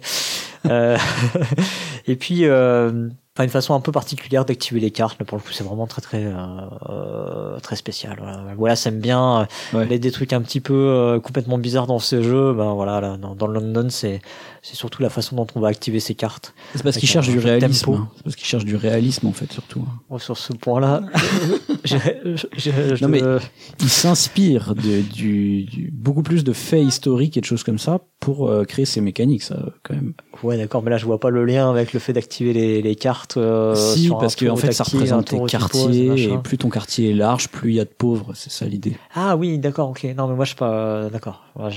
C'était j'étais plus sur l'aspect euh, il faut que tu fais tu fais un tour où tu actives tes trucs, tu fais un tour où tu fais euh, Ah tu oui, oui. Oui, oui, c'est vrai que ça c'est un peu abstrait. Ouais. Il doit y avoir une logique dans sa tête. Euh, je me rends compte que là, du coup, on n'a pas vraiment trouvé de terme euh, générique pour euh, désigner Rest Force Galaxy. On pourrait dire le tamisage de cartes mélangé au tableau building, machin, etc. Alors, je sais pas toi, mais moi, perso, j'appelle ça des jeux de combos de cartes. Ah oui. ah. Moi, moi, c'est comme ça que j'appelle ça. mais alors, je pense qu'il y a plein de gens qui, quand tu dis combo de cartes, ils pensent à des deck building, ils pensent à Ouais, Magic. c'est ça. En fait, euh, alors moi, effectivement, on a eu un problème lors de la préparation de cette émission parce qu'en fait, quand tu m'as dit combo de cartes, moi je fais ah bah non, moi je trouve pas, blabla, machin. Effectivement, donc j'ai dû réécouter ta chronique pour avoir euh, dans laquelle tu parles donc de combo de cartes pour avoir ta définition du combo de cartes. Ouais, effectivement, moi j'ai un problème du coup sémantique en fait, hein, parce que le terme de combo euh, me convient pas, mais le fait effectivement tu toi tu l'associes à combo combo de cartes, du coup, en associant les deux mots, tu crées un nouveau euh, une nouvelle mécanique. quoi. Ouais, une nou- un, un nouveau terme en fait, Oui. en gros, qui euh, permet de qualifier ça. Donc, Sinon, on euh, pourrait dire c'est des race-like ou un truc comme ça. Race for the Galaxy-like. si tu veux. Bon, bref. Ouais. Bon, Mais c'est intéressant de constater que tu vois, London, là, c'est un peu la, le race-like de Martin Wallace, Mhm. quelque part, puisque finalement, il reprend beaucoup de composantes de Race for the Galaxy. Et le jeu suivant dont on a envie de vous parler, c'est Bruges, qui est sorti en 2013. Et c'est un peu le Race for the Galaxy de Stefan Feld. Du coup, il y a de la salade. Voilà, c'est ça. Finalement, c'est euh, la version salade de points de Race for the Galaxy. Donc, euh, tu peux utiliser, t'as l'usage multiple des cartes, Mhm. t'as le tableau building avec des petits pouvoirs et tout. Mais bah les autres actions, t'as plein d'autres actions que tu peux faire. Enfin, c'est comme tous les jeux de Stéphane Feld, t'as plusieurs axes de, de stratégie et euh, chaque axe de stratégie c'est une espèce de mini-jeu Ouais. Euh, qui va te rapporter d'une manière ou d'une autre des points, ce qui te fait une bonne salade de points. hein, Ah, normalement. ouais voilà. Mais du coup ça change du paradigme euh, jeu de course qu'avait euh, Race for the Galaxy. Mhm. Mhm. Du coup euh, c'est c'est intéressant de le, de le noter quoi. Alors ensuite, en 2014, on a Evolution, qui est un jeu de Dominique Rapuchette, Dmitri Knorr et Sergei Machin, qui lui euh, va ajouter un côté en fait mouvant au tableau. Euh, donc on va dans, dans Evolution, on va créer des espèces en fait, hein, on va leur rajouter des traits. Euh, donc ce sont des caractéristiques, on va dire. Donc euh, c'est cet aspect-là hein, au tableau hein, qu'on va retrouver. Donc c'est ces espèces avec ces traits. Sauf que ces traits-là, ils vont pouvoir bouger. C'est-à-dire qu'en fait, l'espèce va pouvoir évoluer. donc il y a, y a un côté mouvant. Quoi. Rien n'est complètement arrêté. Ton tableau, il est pas figé en fait. Et puis il y a pas beaucoup d'effets aussi différents finalement. Il y a je crois 12 effets différents seulement dans toute la C'est pioche. vrai qu'il n'y en a pas énormément. ouais. Et bah du coup, j'avais fait ma chronique Mhm. là-dessus à l'époque, hein, mais euh, c'est ce qui va créer un metagame. Moi, je, je sais pas, j'appelle ça un metagame très serré. Tu vois. C'est- c'est-à-dire que euh, il y a des cartes qui sont vraiment faites pour contrer les autres, et vu C'est qu'il y en a ouais, beaucoup ouais. dans le paquet euh, identique, t'es quasiment sûr de pouvoir la trouver quelque part, quoi. Finalement, t'es pas dans le brassage de cartes à la race, quoi, tu vois, puisque tu vas pas aller chercher des combos parmi un million de cartes. Non, mais tu cherches à répondre en Mais fait. tu cherches ouais, à répondre et du coup c'est ce qui donne cette, euh, ce feeling très spécifique à évolution euh, de créer un écosystème, ce Mhm. qui est super Mhm. thématique pour le coup. Ouais, c'est vrai. Ouais, je... ce, ce jeu est assez fascinant, je trouve, d'ailleurs, euh, Mm. pour ça. Ah ouais. Oui parce que t'as pas dit la thématique c'est euh, L'évolution des espèces. voilà ouais. Ils vont créer des espèces, effectivement. Donc, euh, ouais. Euh, effectivement, il y a, il y, a, il y a un côté où euh, les joueurs vont se répondre les uns les autres. Il y en a un qui va créer un carnivore, donc ça veut dire que d'un seul coup, on va tous se faire bouffer autour de la table. Donc, du coup, il va falloir répondre, donc avoir des grosses défenses. Du coup, le carnivore, il va crever parce qu'il aura plus rien à bouffer, etc., Ouais. etc. Et donc, ça va bouger comme ça. ça, c'est ouais, assez fascinant, quoi. Mm. Ouais, finalement c'est du tableau building évolutif Oui. comme son nom l'indique évolution. Incroyable. Un autre jeu qu'on peut citer aussi, euh, toujours en 2014, c'est La Granja de Michael Keller et Andreas Odendahl, euh, qui reprend le côté euh, tableau building, mais aussi euh, utilisation multiple des cartes, puisque là, chaque carte peut être utilisée de quatre manières différentes. Yes, on revient à la gloire de Rome. Euh, puis pareil, ouais, tu vas, tu vas avoir pas mal de cartes. Alors, t'embrasses peut-être pas autant que Rest for the Galaxy, mais t'embrasses quand même pas mal. Je suis désolé, je redis brasse, tu en tamises quand même pas mal. Donc euh, voilà, mais sauf que là, bah, c'est vraiment dans un jeu de gestion, quoi, comme euh, Agricola ou un truc comme ça. Ouais. Euh, voilà, t'as, vraiment ce côté jeu de gestion. Par contre, il y a pas le côté payer des cartes avec d'autres. Ça, c'est ça, ils l'a pas repris, ils l'ont pas repris de Race for the Galaxy. Mais bon, il y a, il y a quand même pas mal de d'éléments communs avec Race. Ensuite, on peut parler de Deus, toujours en 2014. On a une petite série là, comme ça, euh, dans lequel on va. Donc, c'est un jeu de Sébastien Dujardin qui est sorti euh, chez Pearl Games, euh, dans lequel on va construire également son tableau avec euh, différents axes. Et on a un plateau au milieu euh, sur lequel on va on va venir se positionner. euh, un côté euh, tactique, c'est pas vraiment tactique, hein, c'est plus du, du placement. On va pouvoir se bloquer un peu, se gêner, avoir quelques interactions sur le plateau. Euh, Conquête un peu. Ouais, mais c'est pas. Placement, ouais, placement, Ouais, placement, bien. Oui, oui, t'as raison, placement. placement. Et donc on va, euh, bah là aussi on va devoir euh, gérer un peu sa main, aller chercher les, euh, les, les combos qui vont bien. On a des, des actions qui permettent de piocher pas mal, donc on va aussi un peu tamiser le, le paquet le paquet de cartes hein, dans dans Deus. Et avec des effets qu'on va lancer, relancer. C'est-à-dire qu'en fait à chaque fois qu'on va poser une carte dans un axe, on a, je sais plus, il y a cinq axes, on va dire stratégiques entre guillemets. Mm. Donc à chaque fois qu'on va poser une carte dans un axe, on va refaire les effets des, des cartes précédentes. Donc, on a vraiment un effet comme ça qui va se, se cumuler et euh, là aussi un peu d'engine building hein, pour le coup. Ouais, va- du coup, ouais. Euh, un autre un peu notable aussi qu'on peut, dont on peut parler, c'est Pax Pamir, qui est sorti en 2015, donc de Phil Eklund et Cole Verle, donc deux personnes qui font des jeux très très compliqués et qui font mal à la tête. Euh, eux, en fait, ils ont un peu fait leur euh, leur race-like en version wargame politique. Et là, j'ai le droit de dire wargame parce que c'est considéré comme un vrai wargame. Euh, donc c'est un jeu qui reprend la situation euh, de l'Afghanistan au 19e siècle, si je dis pas de bêtises. Et euh, donc pareil, on va brasser pas mal de cartes. Alors là, c'est pas pareil parce qu'on les achète dans une file, un petit peu comme dans the Edges. Euh, mais on va aussi avoir le côté tableau building, on les joue de, devant soi et tout. Alors il y a un système de monnaie qui est un peu compliqué, mais qui fait que ouais, t'es quand même obligé de renoncer à certaines cartes. Mais là, c'est vraiment plus proche de the Edges, je trouve, la manière d'acquérir les cartes. Euh, par contre, le vrai twist intéressant de ce jeu, c'est que tes cartes sont comme des petits espaces euh, dans lesquels euh, les adversaires peuvent se envoyer des espions et vont se déplacer dessus. Donc en fait tes cartes c'est des bonhommes qui sont sur ta cour et ils vont pouvoir envoyer des espions autour de ces bonhommes pour soit te forcer à, payer une rançon pour déclencher le pouvoir. Donc tu bénéficies pas en Et permanence gêner, du, du- ouais te gêner voilà donc tu bénéficies pas en permanence du pouvoir de ton bonhomme ou euh, pour l'assassiner ou des trucs comme ça. Donc c'est vraiment euh, très conflictuel quoi, beaucoup plus euh, Ouais. une approche wargame au final quoi. Mm. Et en même temps, il y a un vrai plateau, quoi. Enfin, il y a un plateau sur lequel on interagit et tout, et c'est super compliqué parce que ils savent pas faire des jeux simples, ces deux messieurs. Ça c'est dit.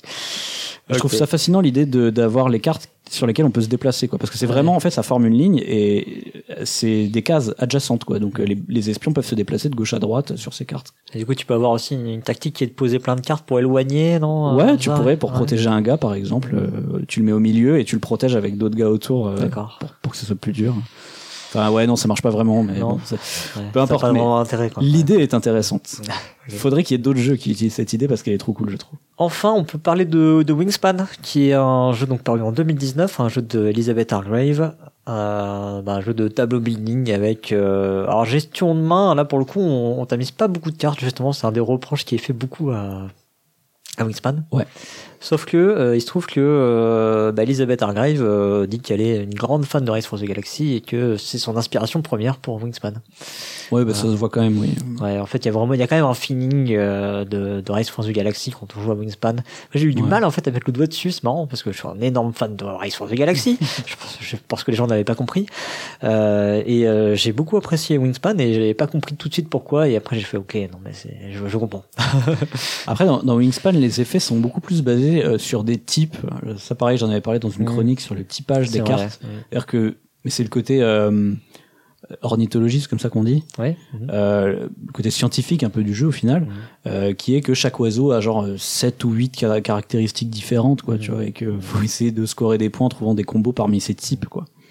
Ce qui est, je trouve, moins pur que ce qu'on a dans Race for the Galaxy. Ouais, il y a, enfin, c'est un peu, c'est un peu la croisée Race for the Galaxy et Deus pour le coup, hein, parce qu'il y a aussi le- l'effet où tu vas rejouer des cartes euh, que t'as déjà, que t'as déjà Ah oui, des effets, que Oui, t'as déjà oui. activé, etc. Oui, c'est le côté euh, euh, construction de moteur un peu finalement. Ouais, mhm, c'est ça. Puisque ça, Son euh, moteur est plutôt celle de Deus pour le coup que. Oui. Ouais. Voilà, ce qui euh, conclut euh, la partie euh, sur les descendants de Race for the Galaxy. Il y en a évidemment plein d'autres. hein. On vous invite à venir Mhm. nous en citer quelques-uns si, si vous en avez en tête, qui viennent effectivement reprendre euh, les, principes de Race for the Galaxy. Donc des Race for the Galaxy-like, euh, la sauce d'un autre auteur, donc avec une autre patte. Alors comme à chaque fois, on va parler un petit peu de cette histoire euh, de Aleister Fowler, un monsieur qui était un théoricien littéraire ou quelque chose comme ça, et qui, qui avait parlé des œuvres innovatrices, paradigmatiques et définitives qu'on retrouve dans la littérature. Ouais. Et donc comme à chaque fois, on, on essaye de se demander euh, où c'est que le jeu actuel se situe. Alors on le rappelle, euh, dans un genre littéraire, mais aussi donc pour nous, dans un genre de jeu de société, une œuvre innovatrice, c'est celle qui ouvre la voie, on va dire, qui, qui invente le concept. L'œuvre paradigmatique, c'est l'œuvre de référence, celle que tout le monde cite en premier euh, si, si on lui dit Eh, euh, un jeu de engine building, bam, voilà. Et euh, l'œuvre définitive, c'est euh, celle qui serait considérée comme la meilleure, euh, soit objectivement, soit subjectivement. De toute façon, les trois sont très subjectifs. Du coup, Cyrus, pour toi, Rest for the Galaxy, dans la catégorie des Rest for the Galaxy-like, ou des jeux de combo de cartes, je sais pas comment tu vas appeler ça, mais où se situe-t-il et qu'est-ce que tu mettrais en œuvre innovatrice, paradigmatique ou définitive? Bah, écoute, je crois que c'est la première fois que je vais faire ça, mais je pense que je vais le mettre dans les trois, moi. Oh. Ouais, ouais, je fais le triplé. là. Alors explique, explique un peu. Alors innovatrice parce que euh, pourrait, bah, on pourrait peut-être euh, citer d'autres jeux avant, comme effectivement euh, on a parlé de de Saint-Pétersbourg par exemple, euh, mais Saint-Pétersbourg pour moi est peut-être plus une œuvre innovatrice sur du engine building que sur vraiment ce qu'on peut trouver dans dans for the Galaxy qui vient mélanger cet aspect de tamisage vraiment, tu vois, c'est vraiment là-dessus que je pense que ça se ça se distingue.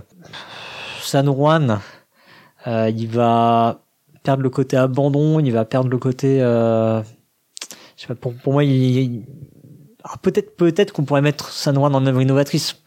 Parce que de, enfin, de toute façon, ce serait pas déconnant parce qu'on sait qu'on on sait qu'il en découle. Donc, Oui, voilà. euh, voilà. Quand X Force Galaxy, on découle. Donc euh, bon, allez, je peux, allez, je peux, je peux t'accorder San Juan en œuvre innovatrice. Allez, admettons. c'est pas, c'est pas déconnant, personne ne va crier au scandale. En revanche, en œuvre, euh, en œuvre paradigmatique, euh, toi, bah, toi, instinctivement, toi, t'as dit, euh, ouais, peut-être qu'on pourrait les appeler des Race for the Galaxy like. Voilà, je pense que fin de la discussion.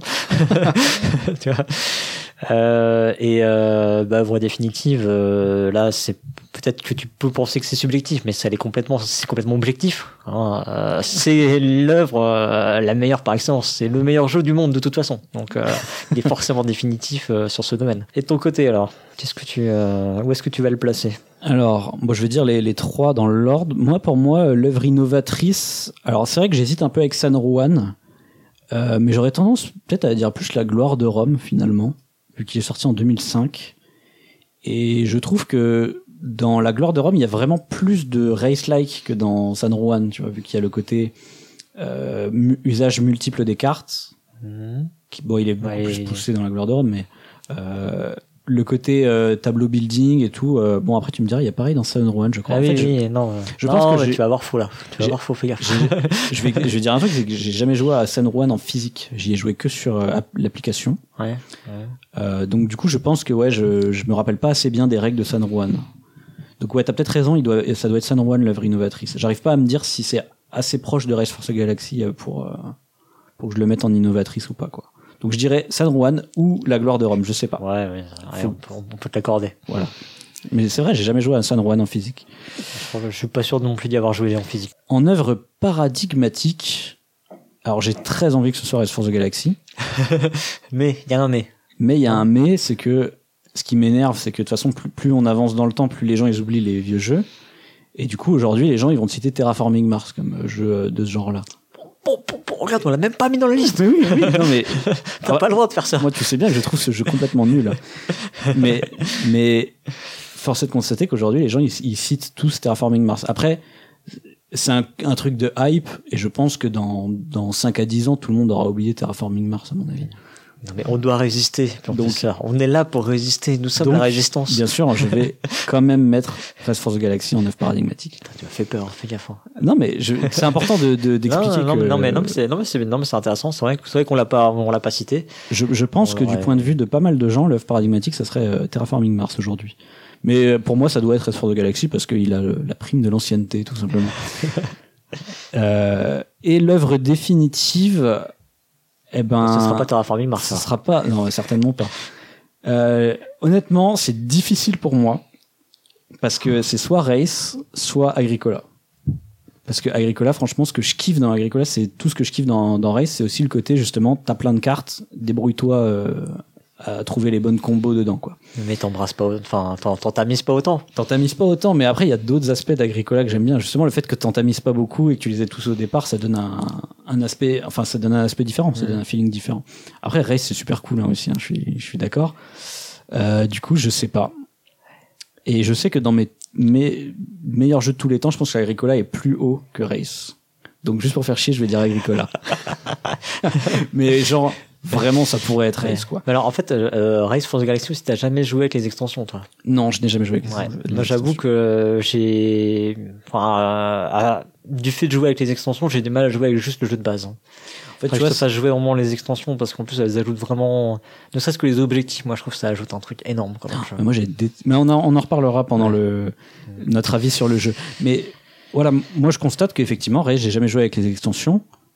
Euh, bon, Agricola non plus, tu me diras, mais Agricola, je me suis acheté quand même des decks. C'est pas des extensions, mais juste des decks en plus là. Euh, c'est des extensions. Ouais, hein. c'est des extensions, bah, surtout. que c'est la partie que, euh, c'est la partie dont on parle là. quoi, C'est vrai. coup, Mais hein. du coup, je, voilà, je me suis acheté d'autres decks dans Agricola, euh, ce qui est quelque chose que je fais assez rarement d'acheter des Mm. extensions. Donc, euh, tu vois, ça montre que Agricola, je l'ai, je l'ai bien, bien poncé, quoi. Donc, Mm. euh, non, franchement, Agricola, je, je kiffe plus que Rest for the Galaxy. Mais vraiment, c'est genre un combat de titans dans mon Non, mais je peux dans pas mon t'en cœur, vouloir. C'est mes, c'est mes deux, ça doit être mes deux jeux préférés, je crois. donc, euh, Voilà. Donc euh, moi, pour moi, Agricola, euh, œuvre définitive, mais mais bon, c'est quand même euh, compliqué de parler d'œuvre définitive alors qu'elle est pas, elle est sortie la même année que Rest for the Galaxy, quoi. Bref, euh, On peut peut-être parler rapidement de la thématique maintenant de Race for the Galaxy. mhm. Alors j'ai, euh, pour l'occasion, j'ai copié-collé le petit texte d'ambiance euh, d'introduction de Race for the Galaxy. Explorer, coloniser, développer, vendre, consommer ou produire, quel sera votre choix? Laquelle des anciennes colonies terriennes parviendra à tirer parti de la technologie des sauts hyperspatiaux pour coloniser la galaxie? Qui découvrira les secrets des puissants seigneurs aliens mystérieusement disparus Votre objectif, construire l'empire spatial le plus puissant et prospère. C'est un 4X en fait. Bah On ouais. fait hors sujet depuis le début. Hein. Donc Puerto Rico, c'est un 4X aussi. Ouais, aussi, hein, dans ce, dans ce sens-là. Donc voilà, donc il y a, y a un décor qui est planté qui finalement est assez large, hein, euh, qui effectivement quand on parle, on peut dire que c'est un jeu de SF. euh, quand t'as dit ça, t'as un petit peu tout dit, quoi. Et en même temps, t'as rien dit. Ce qu'il faut savoir en fait quand même, c'est que il y a, il se trouve en fait qu'il y a bien une histoire derrière Race for the Galaxy. Sauf que cette histoire-là, bah en fait, elle n'est que dans la tête de son auteur. ouais. Il y a un monde en fait, il y a un univers. Il y a vraiment un univers effectivement que lui il a créé, euh, qui est ouais, qui est plutôt dans sa tête. Il y a sûrement des fiches quelque part à gauche à droite, mais euh, euh, cet univers d'ailleurs il est, bah, il est hérité du jeu dont on a déjà parlé, euh, Duel of the Stars. Et lui il donne trois raisons pour lesquelles il a gardé cet univers uniquement dans son esprit. Il voulait que les joueurs aient la possibilité de s'imaginer eux-mêmes cet univers. Il voulait laisser plus de liberté aux illustrateurs. Bon, je pense que s'il avait pas envie de s'embêter à faire des briefs, je sais pas. et, euh, et il voulait aussi avoir la possibilité, en gros, de, euh, bah, de pouvoir rebondir sur sa propre œuvre, un peu comme il voulait, en gros, de pas, pas s'enfermer. Euh, il appelle ça, euh, il dit en fait, pour lui, avoir un just-in-time world building. En gros, voilà, que quand il veut, il puisse faire un truc, quoi. Ouais. C'est visiblement quelque chose qu'il a tiré de, de la SF. Alors, il parle de, de Bujold. Alors, c'est un- une autrice que je connais pas, mais je pense que du coup, enfin, il y avait que le nom de famille, donc, euh, en recoupant les informations, j'ai trouvé une Lois McMaster Bujold. Donc, euh, les amateurs de SF, euh, ça leur parlera sûrement. Donc, j'imagine que c'est de là qu'il tire euh, ça. Je vous, bah, je vous invite à, à me confirmer ou infirmer ce que, ce que je peux supposer dans les commentaires. Et du coup, on le voit dans les extensions qu'il arrive effectivement à étendre son, univers finalement assez euh, facilement, quoi, je pense. Après, euh, je, trou- je trouve euh, l'univers de, de Race, effectivement, on le, comme tu dis, il est suggéré, mais euh, tu sens qu'il existe parce que euh, t'as des trucs, tu sais, ça te parle de, de rebelles. C'est ça, il y a des de trucs qui reviennent en fait, quoi. Ouais. Il y a bien, il y a bien des, des choses qui reviennent. On sent qu'il y a un univers derrière, mais en fait, effectivement, comme tu dis, tout est suggéré. Il y a rien de dit. Il y a pas de texte d'ambiance. Il y a pas, euh, on te raconte pas l'histoire euh, au début de- du livret des extensions, ce genre de choses. Enfin, si, il doit y avoir un, un très court texte au début euh, des, des extensions, mais euh, du même acabit que ce que je viens de lire là. Donc euh, ça, c'est le jeu de base. Mais moi, je trouve ça plutôt cool en vrai. Bah, le truc, c'est que après, si on regarde du côté de l'adéquation thème mécanique, tu veux, euh, là, il y a rien, quoi. Ah bah là, je vais pas être d'accord. hein. Parce que justement, les, les, enfin, Là, je parle de la pure mécanique, hein, de je, Ouais. je tamise des cartes, je, tu Ah vois, oui. après, oui, les effets, les effets sont cohérents. Oui, voilà, c'est Ouais. ce que je voulais dire. Les Ouais. effets sont cohérents, tu vois. Genre, le diplomate, c'est quand même un Mm. truc qui te permet de conquérir des mondes militaires alors ça. que tu peux pas, tu vois. Donc, t'as as des, des effets qui sont super cohérents, Mhm. mais ça, c'est ce que t'avais déjà dans Puerto Rico, finalement. Oui. Les, les- la logique des actions, etc., est super cohérente. Mais effectivement, c'est pas un thème. Bon, voilà, euh, en vrai, quand tu joues, tu le, quand tu sais bien jouer, tu le ressens quasiment plus, quoi. C'est ça. ouais. Tu le ressens plus. En tout cas, lui, euh, il dit qu'il a, il a des inspirations. Visiblement, c'est un grand lecteur de, de science-fiction et il cite en particulier euh, la saga de la Grande Porte euh, pour le concept général des, de, de la race extraterrestre disparue. Euh, donc ça, c'est les, les aliens en fait hein, dans, dans l'espace de galaxie. Mm. Et il parle de The Uplift War. Euh, je, je vais pas aller chercher le titre en français, j'avoue. Euh, pour le concept général de, des, de l'élévation génétique. C'est les races élevées dans l'espace de galaxie. Ah, c'était ça. je suis pas sûr que j'avais déjà compris. hein.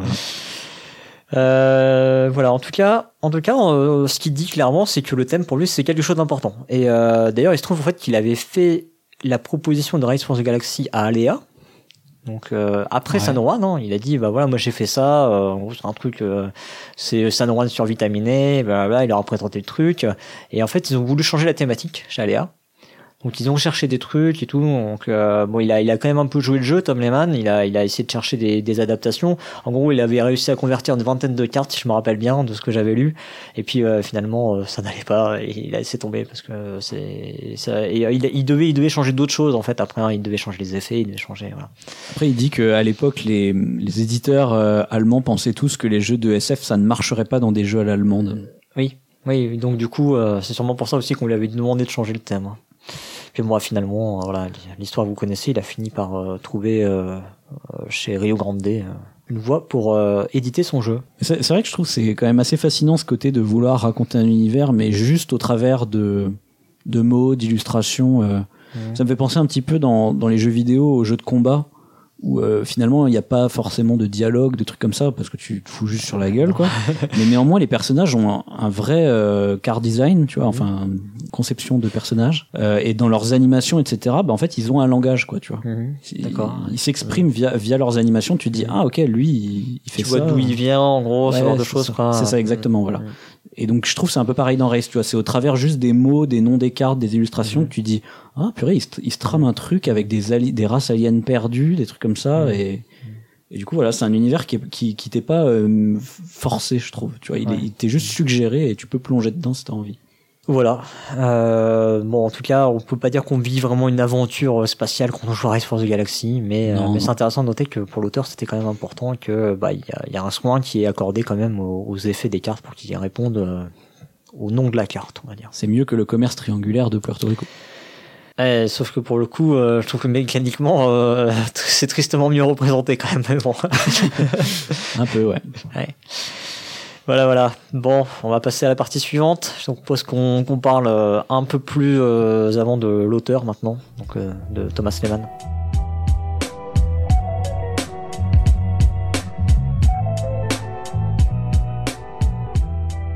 Alors Thomas Lehmann, euh, donc c'est un Américain qui est né en 1958. Il y a assez peu d'informations euh, sur lui. euh, On a eu du mal à trouver des. Il a même pas sa page Wikipédia en anglais. Enfin moi j'ai pas trouvé. Hein, je sais pas toi, mais il a une page Wikipédia en français.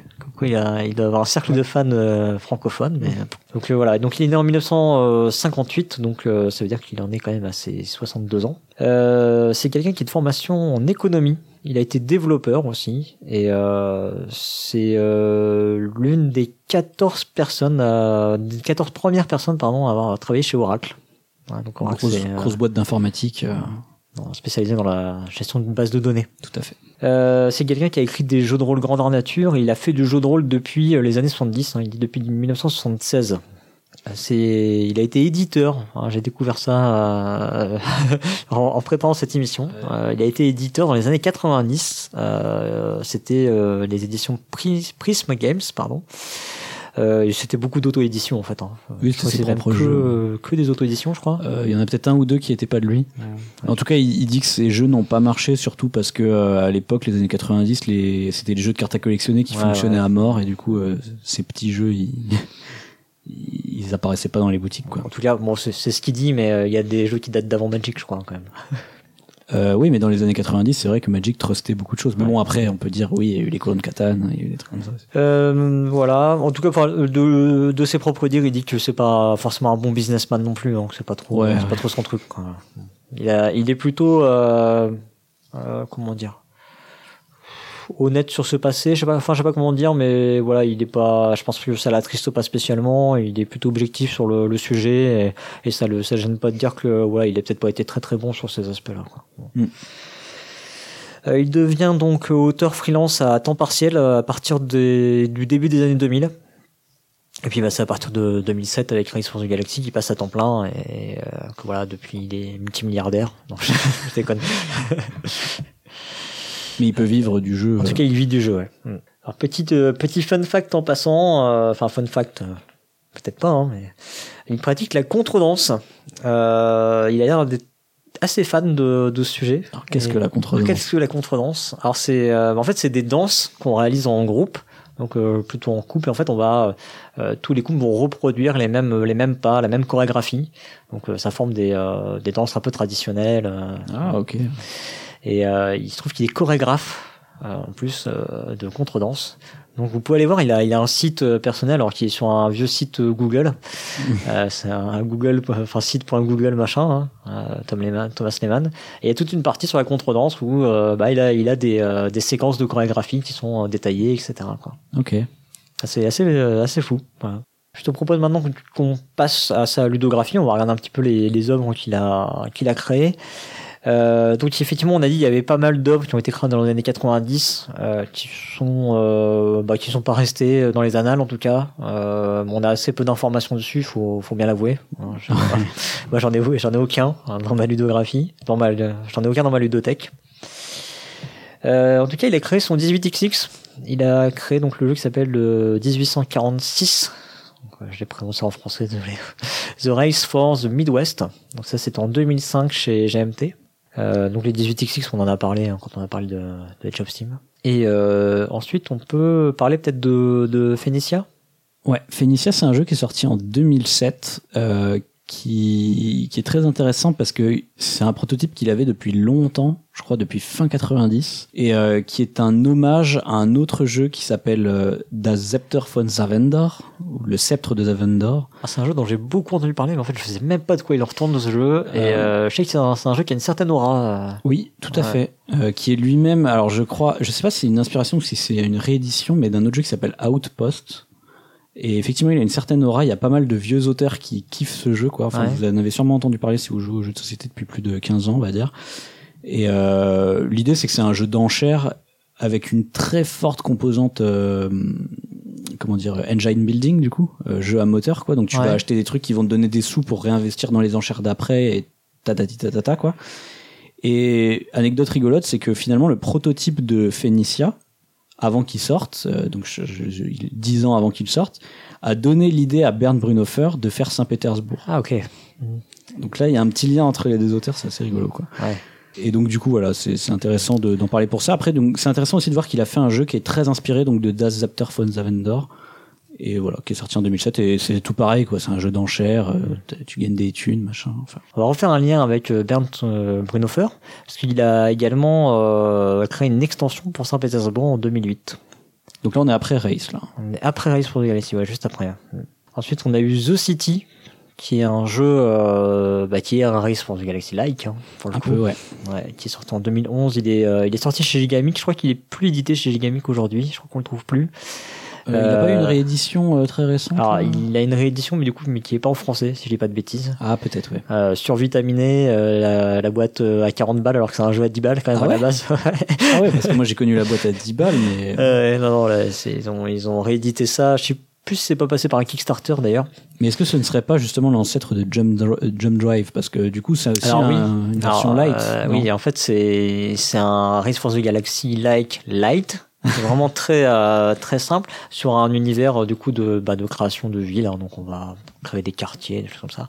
C'est euh, il y a beaucoup moins de, de voies stratégiques à l'intérieur de de The City, mais c'est vraiment le même principe en fait, euh, un peu simplifié. voilà. Ouais. Et effectivement, euh, du coup, on peut en parler tout de suite. Il a créé Jump Drive en 2017, qui est euh, qui est entre les deux en fait finalement, qui est vraiment entre The City et Race for the Galaxy. C'est l'univers de Race for the Galaxy, mais plutôt les aspects mécaniques euh, simplifiés euh, qu'on trouve dans The City. Ok, ouais. Moi j'ai trouvé ça nul à chier, The City. Il a fait aussi des extensions de Pandémie. Hein, le fa- bon, on Il en a fait un paquet même. Ouais. En fait, il les a toutes faites. avec Matt Leacock, hein, qui est l'auteur original de Pandémie, mais lui, il a fait, enfin, il a co- co-créé les extensions. Et euh, justement, ce qui est intéressant, c'est qu'il dit que Matt Leacock, c'est quelqu'un qui est capable de faire des jeux très accessibles. Et du coup, faire des extensions, c'était un peu compliqué pour euh, Matt Leacock. Parce que... Apparemment, oui, ce qu'il avait de dire, c'est que c'était même pas son truc, quoi, Matt Leacock. Donc en gros, en gros, enfin, j'ai l'impression qu'il a beaucoup, enfin, en tout cas, des dires de Thomas Lehman, il lui a beaucoup laissé la main, quoi. Oui, ouais, Ouais, ouais. bon. c'est limite lui qui les a fait tout seul, Mm. tout seul quoi. Donc voilà, si vous voyez des extensions, si vous possédez des extensions de pandémie, elles ont quasiment été faites par Tom Lehman.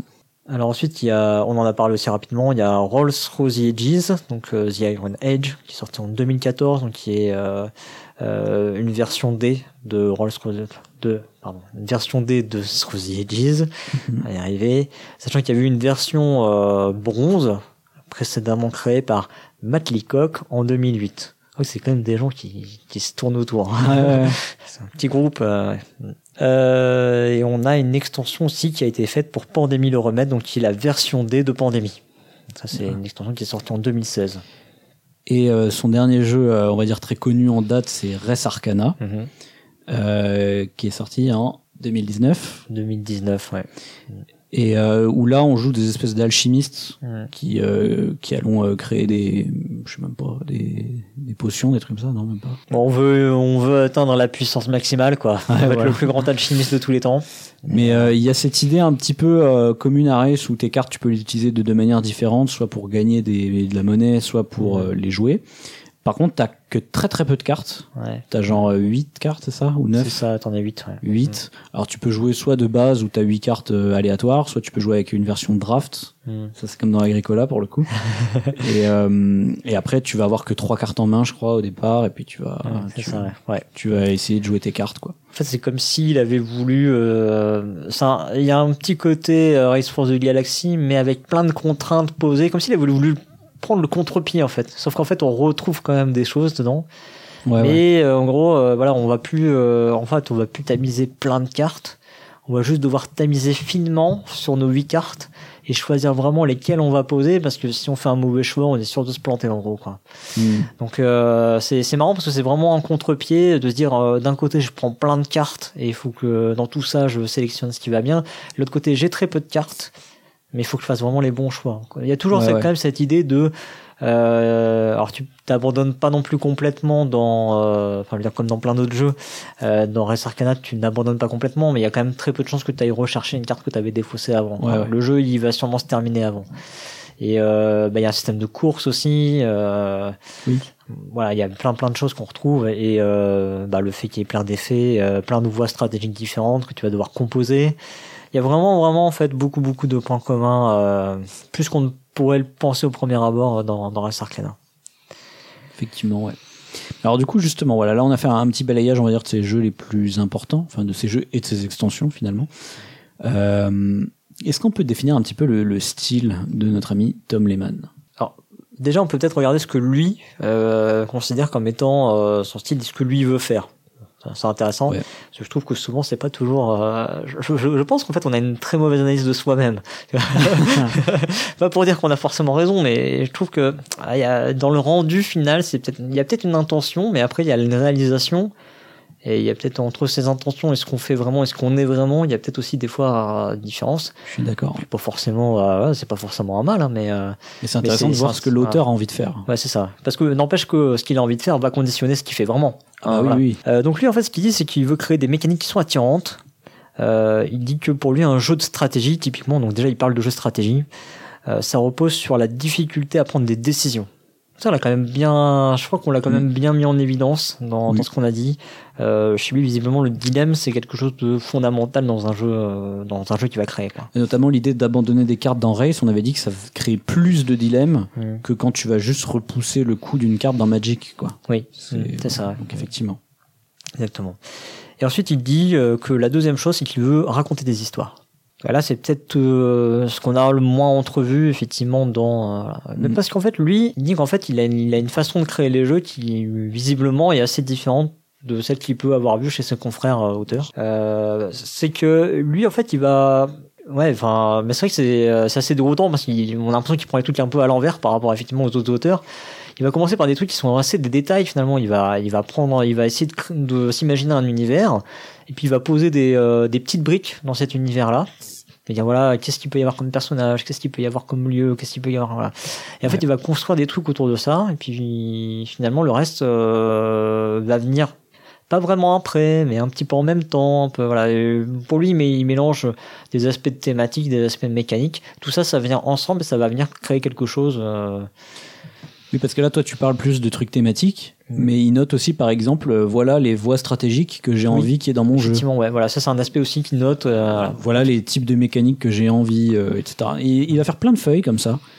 Et il va créer comme un univers de jeu, en fait. Il aime bien créer l'univers à fond, mais quand on dit l'univers, c'est à la fois Ouais, thématique univers de jeu, ouais, non, et bien, mécanique, bien dit comme ça. ouais. Donc il crée un univers de jeu et ensuite il se dit ok maintenant j'ai plus qu'à designer 200 cartes, enfin à concevoir 200 cartes autour de cet univers. Et pour lui en fait cette vision est très simple en fait, c'est-à-dire qu'à partir du moment où il a défini ses stratégies, eh ben, euh, il peut pondre des cartes ultra rapidement. Pour lui c'est simple quoi. Ouais. Euh, je crois il a dit euh, bah, par exemple pour Race. euh, il avait déjà prévu 20 voies stratégiques différentes. Ouais. Alors c'est sûrement le cas dans le jeu final, hein, puisque quand il réfléchit, euh, combien il y a de développement? 6 Ouais, ouais, ouais, on Doit pas en avoir jouer ça. vingt, Bah, hein. surtout après si tu rajoutes les extensions. hein. Voilà, et les développements 6 c'est un peu Après, il y a qui se recoupent un petit peu, mais, euh, Oui, bien sûr. mais- mais ouais. Je disais ça un peu pour la blague aussi, mais mais euh, c'est intéressant parce que du coup il se dit oh, ok euh, du coup je vais faire un, un truc qui prend euh, ce truc là voie stratégique numéro 4 et puis pouf euh, ça fait une carte quoi. Et euh, je crois il a dit que finalement il a mis euh, ouais une semaine à faire euh, les cartes de race. Il a fait un test et après il avait juste à ajuster quelques trucs Mm. alors que le jeu était tout pété quoi comme beaucoup de jeux la première fois. Mais juste avec ce test il était capable de dire ok les éléments mécaniques qu'il faut pousser c'est ça ça ça ça ça ça Mm. et après, en deux, trois autres tests, c'était quasiment prêt, quoi. Le jeu était euh, quasiment fini. C'est ce qu'il dit après, hein, mais. Ce qui est étonnant pour un jeu aussi euh, foisonnant que Race for the Galaxy, quoi. Oui, je pense, je pense qu'après il y a eu pas mal de micro-réglages hein, sur des, des cartes à gauche à droite. hein, Oui, c'est euh, ça, mais le jeu était quasi fonctionnel, quoi. Oui, c'est ça. Ouais. En tout cas, c'est ce qu'il disait. Au bout de quelques semaines, il avait sa version 1, quoi. Alors que beaucoup d'auteurs font pas ça. hein. Ils vont d'abord tester euh, le jeu avec peut-être 30 cartes, tu vois. Mhm. pour voir si déjà euh, ça fonctionne, et ensuite on rajoute, tu vois. Mais bon. Alors, qu'est-ce que qu'est-ce que nous on peut euh, bah, tirer de euh, de cette mise en parallèle de ce que lui déclare et ce qu'on peut constater? Euh, En tout cas, moi je trouve que sur l'aspect nombreuses voies vers la victoire, nombreuses stratégies, etc. C'est une chose je retrouve, euh, bon, en tout cas clairement dans Race for the Galaxy, il n'y a aucun souci. Toutes ces déclinaisons de l'univers Race for the Galaxy, on va retrouver ça aussi. Alors forcément un peu moins dans The City ou dans euh, Jump Drive, puisque ce sont des jeux un peu plus simples, Mm. euh, plus faciles d'accès. En tout cas, tous les jeux qui ont euh, ce niveau d'accessibilité là, ça va être le cas. On va peut-être moins retrouver ça dans les extensions, mais forcément les extensions, tu pars d'un socle existant, donc bon. Ouais. Euh, on va retrouver ça aussi dans Res Arcana, où vraiment il va falloir euh, associer des choses et euh, construire une nouvelle stratégie euh, quasiment d'une partie à une autre. Mm. Euh, avec quand même des voies stratégiques, je pense que typiquement, euh, vois, les lieux de puissance qu'on a dans Res Arcana, c'est clairement euh, les voies stratégiques qu'il a dû euh, poser en premier. et, euh, voilà, Ouais. Mm. Donc ça, ça, ça me paraît assez lisible effectivement dans son game design. Un autre truc qu'on peut dire aussi, c'est qu'il il conçoit rarement des jeux euh, élégants ou épurés en tout cas. Ouais. À part peut-être éventuellement The City. Euh, on est plutôt sur des jeux qui sont plutôt foisonnants, riches, vastes. Ouais. Et c'est logique en fait si tu prends sa méthode qui est de Bah faire oui, euh, ça. des, des Euh, à partir du moment où tu veux Excel déjà de- faire 20, 20 voies stratégiques, tu peux Ouais, plus avoir un truc voilà. complètement épuré, quoi. C'est ça, ouais. Mm. Et finalement, ces jeux épurés, c'est des dérivés, des dérivés de race en fait, tu vois. Oui, c'est ça. C'est trucs euh, qu'il a réduit au final euh, à quelques quelques voies stratégiques euh, plus nettes et plus lisibles sans doute. hein. c'est ça. Bon, ensuite du coup et ça aussi ça va avec. Hein, et visiblement il aime bien tout ce qui est multiple effet etc. Et je pense aussi que c'est peut-être pour ça euh, qu'il est bien dans les extensions parce que euh, je pense que c'est quelqu'un qui a toujours envie d'un petit peu plus, tu vois. Euh, donc en gros il y a le jeu de base machin ouais mais ah, ah, il manque si euh, à mon avis de se dire attends, ah, il manque si il manque ça tac on pourrait faire ci on pourrait faire ça tac et emmener le joueur vers là vers là tac Ouais. donc je pense je pense que ça lui ça doit aussi pas mal lui correspondre euh, ça Bah, justement, je pense que c'est un. Fi- Finalement, dans ce- quand on regarde sa ludographie, il a beaucoup euh, repompé des jeux déjà existants. En fait, euh, Race for the Galaxy, c'est un peu une extension, euh, une extension de Puerto Rico, si on veut, tu vois. ouais qui a Un dérivé. qui a un peu dégénéré du coup quand même Ouais, mais à la base, c'est l'idée, c'est Ouais, faire, Puerto Rico le jeu de en, cartes. en- en tout cas effectivement ouais ça part d'une idée de partir d'un truc existant pour le Voilà. ouais. Euh, beaucoup de ses autres jeux sont des dérivés de Race for the Galaxy. Ouais Euh, il a fait plein d'extensions qui sont finalement des dérivés de jeux déjà existants. oui forcément hein. Euh, forcément, ouais. Euh, tu prends euh, Phoenicia, c'est un dérivé de le sceptre de Zavendor. Euh, il a fait un 18XX, c'est un Ouais. dérivé des 18XX. Ouais. Enfin, Même euh, Roll Roll Strategies, euh, c'est un dérivé d'un dérivé. voilà, ouais, c'est ça. Donc finalement, il est très très bon pour faire des jeux. Je, je dirais que c'est pas un concepteur, c'est un raffineur. Tu vois, il va pas trouver des nouvelles idées euh, super innovantes, etc. Il va plutôt prendre des idées déjà existantes. euh, enfin même un jeu complet déjà existant, il va le raffiner, il va corriger tous les problèmes, et c'est comme ça qu'il a conçu Race for the Galaxy. Il a Ouais. corrigé tous les problèmes qu'il trouvait dans Puerto Rico, C'est vrai. et puis Mm. paf, paf, paf, paf, par itération, il va faire des trucs, enfin pas par itération, mais du coup par euh, par correction, par euh, gommage des problèmes, il va euh, faire quelque chose. C'est pour ça, que je pense qu'il a beaucoup travaillé sur beaucoup des extensions. C'est un bon raffineur. Ouais, ouais. ça doit être un sacré développeur en fait. hein. Je pense que euh, je sais pas s'il fait de la presta, mais il doit être, euh, il doit être pas mal à engager, je pense. Ouais, hein. il serait pas mal en Ouais. développement de, de jeu. Ouais. Alors d'a- d'ailleurs, justement, hein, toujours dans cette idée. C'est ce qu'on disait tout à l'heure, tu sais, les- on disait que les iconographies de race, elles sont pas trop faites pour des débutants, elles sont faites plus pour des gens qui ont l'habitude. Et justement, c'est pour Et moi, encore, ça aurait pu être pire parce que euh, apparemment l'éditeur avait demandé à ce que ce soit tout fait en icône. Et ils ont essayé, Ah oui, oui. c'était c'était une catastrophe apparemment. Donc du coup ils ont fait un truc un peu mix. Et au début c'était beaucoup moins iconographié. D'accord. Mais du coup, je trouve ça va avec son côté justement raffineur, c'est-à-dire qu'il préfère faire des jeux avec une grande rejouabilité, tu vois. Mhm. Ouais. Et il est très bon pour ça. C'est pour ça qu'il fait les extensions. C'est ça hein, le but d'une Ouais, extension, c'est de rajouter de la rejouabilité. Et euh, c'est pour ça que d'ailleurs euh, avec Pandémie, il se combinait bien avec Matt Leacock, qui lui fait des jeux très accessibles, donc pour les débutants, mais qui au bout de 20 parties vont être chiantes. Et lui, il fait l'extension ce que tu derrière. dis, même, hein. Quoi? Fais gaffe à ce que tu dis. Ouais, mais moi je le dis, Pandémie au bout de 20 parties, c'est chiant. Et ensuite, euh, lui, il arrive derrière, il va le raffiner, il va rajouter ses extensions pour rajouter le côté rejouabilité. Et du coup, c'est assez paradoxal dans un monde où aujourd'hui on vous demande d'acheter plein de jeux alors qu'il faut, Ouais. enfin plutôt que de jouer 100 fois au même jeu, quoi. Et je pense que le but des jeux de de Tom Lehman, c'est plutôt de, de jouer beaucoup de fois au même jeu pour, euh, pour en savourer toute, le- l'essence. Ouais, c'est bien dit. Ça me paraît un très bon, euh, une très bonne conclusion sur euh, Tom Lehman. D'ailleurs, aussi pareil, Res Arcana, euh, quand on dit qu'il crée des mondes, tu sais. Euh, je trouve que effectivement tout à l'heure on disait que le thème de Race for the Galaxy c'est un truc qui transparaît pas via des textes d'ambiance mais plus via des, des mots qui arrivent comme ça, des illustrations.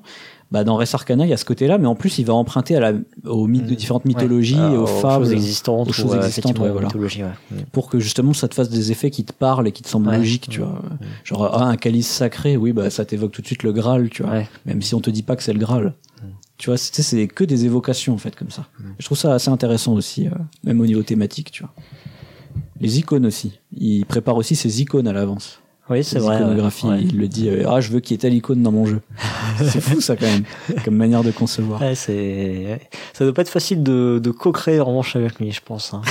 c'est possible. Parce que tu dois te dire, putain, mais arrête, c'est un détail, quoi, ça. Ouais, disons que toi, faut que tu viennes avec un truc très basique. Ouais, Et lui, il va te l'étendre et te faire de la rejouabilité de ouf derrière. ouais, c'est ça. Enfin, voilà. Voilà. Bref, voilà. Bah, encore, en tout cas, encore un auteur très différent de ceux qu'on Ouais. a pu voir jusque-là. Tout à fait. euh, C'est, bien, bien intéressant. C'est pour ça qu'on en parle aussi.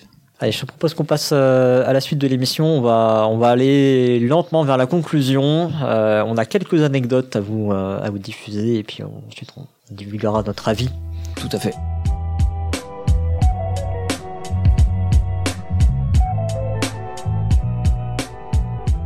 Alors, du côté des anecdotes, euh, alors je sais pas ce que t'en, ce que t'en penses, mais euh, je trouve que les, les règles de Race for the Galaxy sont très proches du modèle qu'on peut trouver chez Ravensburger. C'est-à-dire Le côté où t'as la règle, et puis à côté t'as une espèce de résumé, t'as des trucs qui sont repris euh, comme des comme des focus pour. Euh, C'est pas un truc de chez euh, Aléa, ça? euh, oui, enfin, Aléa Ravensburger, euh, pardon, Ouais, mais- oui, ouais, Oui, c'est plus Aléa, tu as raison. plus Aléa c'est que les plus jeux Aléa Ravensburger, que. Ravensburger. Je sais pas si dans d'autres jeux Ravensburger, il y a ça. Peut-être. hein. Mais, euh, Non, oui, c'est peut-être que, que Aléa. Je... Bref, tout ça pour dire que peut-être qu'il avait, ça se trouve, il avait déjà écrit les règles quand il les a préinventées à Ravensburger, et, Ah oui, oui. enfin à Aléa, pardon, qui est une branche de Ravensburger. Hein, je reprécise quand même au cas où, euh, pourquoi les gens euh, se demandent pourquoi je dis Ravensburger et pourquoi je me plante à chaque fois. Euh, voilà. Donc peut-être, euh, voilà, je me, je me demandais en fait s'il y avait pas, s'il y avait pas une histoire comme ça, et c'est pas, en tout cas, je l'ai, je l'ai retrouvé nulle part. Voilà. en tout cas, c'est moi, c'est un style de règle que j'aime beaucoup. hein. Une autre anecdote euh, qu'on peut dire, c'est que sur le site à la carte, qui est un petit blog euh, stratégique euh, qui, qui est un peu mort aujourd'hui, mais qui, qui parlait de beaucoup de. Qui existe toujours quand même. hein. Oui, il existe toujours. mais euh, mais il y a plus actualisé. plus de nouveaux articles qui sortent, qui étaient, c'était des articles stratégiques sur différents jeux, surtout de gestion en général. Et il faut savoir que Red for the Galaxy a été particulièrement euh, décortiqué dans ce site et il y a eu 32 articles différents Ouais. euh, d'analyse stratégique. Ouais, qui parlait de, de- be- beaucoup de cartes différentes en fait de Response Galaxy. Ouais, ils font surtout des focus sur des cartes euh, Mm, en c'est ça. particulier. Comment utiliser telle carte, dans quel genre de stratégie elle va, etc., etc. C'était en fait c'est euh, c'est Thomas Coe, euh, alias Grunt, qui tenait ce blog, qui est donc maintenant chez Space Cowboy en fait, et qui était euh, euh, testeur, euh, développeur chez Starry. Tout à fait. Il, il baignait très près de très près du sujet. Euh, c'est un auteur qui euh, donc Tom- Thomas Lehman, hein, c'est un auteur qui propose pas mal de variantes pour euh, différents jeux connus. Alors si vous allez sur son site, bah, vous allez voir qu'il y a une variante par exemple pour Can't Stop, une variante pour jouer à deux, mais de façon un peu plus un peu plus pimentée, on va dire. Une variante pour jouer à trois aussi t'es perdu. Intéressant, parce que c'est un jeu qui joue qu'à deux normalement. Euh, des équilibrages pour blocus, etc. Alors c'est marrant parce que d'ailleurs il dit, euh, il y a certains trucs c'est des variantes, et d'autres- euh, trucs qu'il propose ce sont des ce qu'il appelle des fixes en anglais, donc vraiment des corrections de bugs. Quoi. Ah oui, oui. C'est vraiment donc il dit voilà dans tel jeu il y a un bug, je vous propose ça pour le corriger quoi. Bah là encore transparaît son côté euh, raffineur. C'est ça ouais. ouais. Il fait des extensions, mais là c'est pas des extensions, c'est des variantes. Non, c'est vraiment voilà, c'est des variantes pour que ce soit un peu mieux selon lui ou Mm. pour corriger un truc qui euh, selon lui est pas bon. Quoi. C'est un perfectionniste. Ouais, il y a moyen, ouais. Et enfin, euh, dernière petite anecdote qu'on a pu collecter, euh, c'est qu'en fait, les deux premières extensions de Race for the Galaxy, il se trouve qu'elles existaient avant euh, la sortie du jeu de base Race for the Galaxy. Voilà. Ouais. On est des vaches lait. Donc euh, ouais, alors bah, c'est vrai que c'est aujourd'hui euh, c'est des phénomènes qui arrivent beaucoup, hein, surtout sur Kickstarter. Hein, les, les, jeux sortaient avec leurs extensions. À l'époque, c'était pas c'était pas forcément courant. Ils s'étaient posé la question quand même de sortir du coup le jeu avec ces extensions-là, donc plus de cartes dans le dans le jeu initial. Hein. Puis bon, euh, finalement, ils se sont dit qu'il y avait quand même tout un processus quand même pour arriver à intégrer certaines cartes de l'extension. Ce serait peut-être un peu weird quand même pour pour démarrer. Alors que Agricola l'avait fait. Euh, dans Agricola, ils avaient bien fait trois decks. Ah oui, oui. Mm. Dont un qui était plus simple et deux qui étaient plus oui, oui, D'ailleurs, c'est parenthèse, mais euh, tu te rappelles la, taille de la boîte de Rest for the Galaxy pour la taille du paquet aussi? Ouais, ouais, ouais, c'est clair. c'est pas mal ça, il y avait plein de vides dedans. ouais. Mais du coup, moi, je mets les extensions avec, euh, enfin, une bonne partie des extensions ah avec. Il y a de la place. il y a de la place, mais c'est encore hein, son idée de développer à fond l'univers et du coup c'est pour ça qu'il avait euh, vraiment euh, déjà conçu ces, ces deux extensions. Bah voilà pour les petites anecdotes. Écoute, je te propose que maintenant tu nous dises, même si on le connaît déjà, ouais. ton avis personnel et propre sur Race for the, Galaxy. Alors effectivement, c'est c'est un de mes jeux favoris. Euh, je pense que c'est mon jeu favori parce que j'ai déjà dit, hein, j'ai du mal à faire des tops, ce genre de choses, mais bon, en fait, je vois bien que c'est euh, le jeu auquel je pense que j'ai le plus joué. C'est top 1. Euh, voilà. Donc il y a, il y a moyen qu'il soit quand même top 1 quoi. Euh, je dois avoir plus de 800 parties aujourd'hui sur l'application. Euh, mm. Du coup, je, je, suis bien content d'avoir trouvé cette appli parce que c'est vrai que c'est un jeu que je sortais plus forcément euh, beaucoup comme ça en physique. Je jouer peut-être une fois par an, deux fois par an. Et là, du coup, bah c'est c'est l'orgie. Et, euh, et c'est incroyable parce qu'en fait, euh, récemment encore, j'ai trouvé euh, effectivement quelques voies stratégiques euh, assez marginales, hein, mais euh, j'ai encore réussi à construire des tableaux assez assez particuliers, quoi, qui ont réussi malgré tout à me mener vers la victoire. Donc c'est c'est assez dingue. C'est un et c'est un jeu. Alors pourquoi pourquoi je l'aime Pour moi, en fait, il, il rassemble beaucoup de choses que j'aime dans le jeu de société il y a de l'optimisation, il y a du développement, avec euh, effectivement cette possibilité euh, d'avoir un certain emballement. Donc tu as, vraiment cette, cette sensation de progression. Sauf quand tu rates ta partie, euh, ça, ça arrive. si tu rates ta partie, tu vois bien au moment où ça progresse pas, ça, ça patine. Il y a de l'opportunisme au sens où effectivement bah tu vas prendre beaucoup de cartes et tu vas essayer de trouver lesquelles sont les bonnes et puis bah, de temps en temps tu vas peut-être quand même bifurquer un petit peu parce que euh, parce que bah, cette carte-là, elle va quand même rentrer dans ton tableau et elle va quand même faire beaucoup de points. Et euh, l'aspect de course aussi, c'est quelque chose que enfin, j'ai déjà remarqué. C'est plutôt ce genre de jeu vers lequel euh, j'aime aller. Et puis c'est un jeu aussi l'air dans lequel il n'y a pas de temps mort. Toi, tout le monde joue en simultané. Euh, À part la phase où tu vas choisir effectivement ton action, où il y a un tout petit peu de temps d'attente éventuellement si quelqu'un a un petit dilemme, euh, des dilemmes il y en a certes, mais euh, normalement ils sont assez rapides. Et du coup c'est aussi un jeu qui joue effectivement vite, donc t'as vraiment beaucoup beaucoup de voies stratégiques, c'est un, jeu qui a vraiment beaucoup d'opportunités dans un temps hyper réduit. Et euh, pour moi il y a aucun jeu qui arrive vraiment à ce niveau-là sur moins d'une heure de temps. Quoi. Et j'apprécie effectivement beaucoup de jouer avec les extensions. Jouer essentiellement avec les deux premières extensions du premier arc. La troisième, je trouve un poil too much. Puis elle ajoute des trucs, euh, bah, avec d'autres voies stratégiques forcément. et, pas, les deux autres extensions qui du deuxième et troisième arc. Bah, elles vont, elles vont, euh, ah oui, les deux autres, bah, en fait, elles sont arrivées un peu tard dans ma vie de joueur. Et elles sont pas sur l'application. Donc, tu vois, ce sera un peu ah, le truc, quoi. Ouais, pas. la deuxième extension, il y a l'exploration de l'orbe alien. Je pense que ça, c'est la fausse bonne idée. Euh, sur le papier, ça peut paraître intéressant parce que tu vas explorer un truc, tu vas construire un espèce de plateau. En fait, euh, ça, ça ralentit le jeu. Euh, donc typiquement, ça enlève un peu le côté temps mort euh, absent du jeu normalement.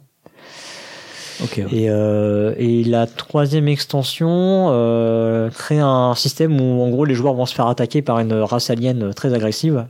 Et il y a un petit côté où tout le monde peut perdre. C'est plutôt réussi pour le peu que pour le peu que j'y ai joué euh, dans, dans ce jeu-là parce que je suis pas forcément amateur des trucs dans lesquels euh, où il y a un faux coop, tu vois. Oui, oui. Mais, mais bon, ça marche, mais ça marche pas trop mal. Et euh, mais j'y ai pas assez joué pour, pour, pour vraiment savoir quoi. Et puis aussi, on peut faire un petit clin d'œil à Clariot, mais il y a un petit côté auto-satisfaction dans Race for the Galaxy. C'est-à-dire que tu peux aussi avoir mm. la satisfaction d'avoir fait un beau tableau, un truc cohérent vraiment, où ta stratégie elle est menée d'un bout à l'autre et t'as pas une carte qui dévie de ta stratégie. Euh, tu vois, t'as pas une carte qui a été posée parce que euh, parce que oui, il y a un moment faut suivre quand même parce qu'il y a quand même une composante de course. Donc des fois, ne pas poser une carte quand quelqu'un a joué une action, enfin dit développer et toi tu développes pas, ben, c'est c'est un risque. Quoi. Oui, oui. Donc le autosatisfaction. Donc voilà, c'est fait beaucoup d'ingrédients qui font que euh, que oui, pour moi, c'est le meilleur jeu de tous les temps. Et euh, il faut l'essayer si si on ne l'avait jamais essayé. Il faut aussi persévérer. Il faut passer au-delà de la première partie. C'est important. Ouais. De ton côté, Race for the Galaxy alors, pas d'extension. Il faut que tu fasses jouer quand même au moins une. Hein. Effectivement. Euh, alors je vais le dire dans l'ordre. Déjà, Race for the Galaxy, c'est aussi un de mes jeux préférés. Il est, je pense, dans mon top 10 des meilleurs jeux de tous les temps. Euh, c'est un jeu que j'ai beaucoup tartiné. Alors j'ai beaucoup joué à deux joueurs surtout moi. moi, c'est une des configs que je préfère, même si euh, elle est moins technique en fait. Ouais. Mais il y a plein de gens qui disent, euh, en tout cas sur BG, sur Board Game Geek, on voit que c'est euh, la configuration considérée comme la meilleure. Ouais. Bon après, j'aime beaucoup jouer à 3 ou 4 aussi. Moi, j'adore the Galaxy. En fait, il j'avais déjà dit dans Puerto Rico que j'aimais beaucoup Puerto Rico et je trouve que Ray, Ray corrige vraiment tous les problèmes de Puerto Rico. Mhm. et il rajoute euh, il rajoute des couches tellement intéressantes. Enfin moi ce que j'adorais par exemple dans Agricola j'en avais parlé aussi c'est justement ce côté euh, combo de cartes et euh, donc euh, tamisage de cartes là. Et c'est vraiment la composante que j'aime le plus dans Race, c'est le côté euh, brasser plein de cartes et essayer de trouver les petites combos et et euh, j'adore parce qu'en fait, ça te tient tout le temps en haleine et ça te tient tout le temps aussi un peu dans le doute. Quoi. Tu peux pas partir sur une voie stratégique à 100%, ce qui est quelque chose que tu peux faire dans Puerto Rico puisqu'il y a zéro hasard dans le jeu, tu vois. Et ça, ça, ça, ça m'énerve les jeux avec zéro hasard, tu vois. Et c'est un peu comme Kelus, tu vois. Kelus, il y a zéro hasard. Et boum, Agricola, il rajoute toutes les petites cartes et là, ça devient génial. Et Race est à Puerto Rico ce que Agricola est à Kelus, tu vois. Mm. Pour moi, tu vois. Et donc dans les deux cas, euh, Agri même si c'est quatre jeux que j'aime beaucoup, mais Agricola et Race sont au-dessus des deux autres à cause du, du côté euh, émergent qu'on trouve euh, mm. dans le fait de brasser plein de cartes. Grâce au côté émergent. Oui, grâce. Oui, bien sûr. Après, je pense que je préfère quand même Agricola parce que justement le côté autosatisfaction est beaucoup plus présent dans Agricola vu que je trouve c'est beaucoup plus cohérent euh, dans dans Race tu vois juste 12 pauvres cartes à la fin alors que là t'as tes petits moutons t'as tes petites carottes et tout et je trouve ça trop cool. Ah t'es matérialiste en fait. Ah, tu bah, pas cru ça de toi. c'est pour ça des jeux de société aussi. Et, et accessoirement aussi je trouve que les, les pouvoirs dans Agricola sont plus intéressants que dans Race parce que dans Race les pouvoirs sont toujours finalement assez basiques ou sont des dérivés. Ah, ils se ressemblent, ouais. Ils se ressemblent, voilà. Alors que dans Agricola, c'est tellement spécifique qu'il y a à chaque fois du texte dans les cartes et du coup, ça m'évoque plus Magic, tu vois. Ou, oui. ou Magic, t'as des tonnes de textes et du coup, ça fait waouh, mais quelle interaction peut y avoir avec cette carte-là? C'est complètement fou, tu vois. Donc voilà, c'est pour ça que je préfère Agricola, mais en vrai, euh, Ray c'est tellement tellement bien comme jeu quoi. Pour toutes les raisons que tu as citées, c'est court, euh, tu joues en simultané, ça va vite, etc. Euh, ce qui est pas des avantages que Agricola a, tu vois. Mhm. Mais euh, en vrai, voilà, c'est quand même deux des meilleurs jeux de tous les temps, ça, je suis d'accord. Comme quoi, 2007 était un très bon. Euh, c'est un bon cru, ouais. Et du coup, je n'ai déjà, alors j'ai déjà joué à une extension de Race for the Galaxy ah, ah une fois dans ma vie. Et c'était avec la celle qui rajoute des objectifs. Bah en fait, à partir du moment où tu joues les extensions, t'as les objectifs en fait. Ouais. Mm. Alors euh, non, peut-être pas, euh, non, euh, peut-être pas du coup dans les arcs euh, 2, 3, je sais plus. Non, mais c'était la première, je pense. C'était la toute première. Ouais, tempête en formation. Tempête en, formation, il y avait des objectifs en plus. Et j'ai détesté ça. j'ai trouvé ça tellement nul de rajouter de la complexité comme ça pour rien que je, à la limite qu'il y ait des nouvelles cartes, ça, ça je trouve ça cool mm. parce que ça rajoute le côté brassage, etc. Mais alors les objectifs, j'ai trouvé ça tellement nul. Je trouve que ça renforce l'effet de l'effet de course et l'effet de l'effet de de bah de ça te force à aller regarder le tableau des, adversaires pour voir s'ils s'ils sont dans la course ou pas sur tel ou tel objectif. Ouais, mais du coup, tu peux t'as une notion de timing supplémentaire à gérer euh, euh relativement aux objectifs. Et euh, ça change trop le jeu, je trouve.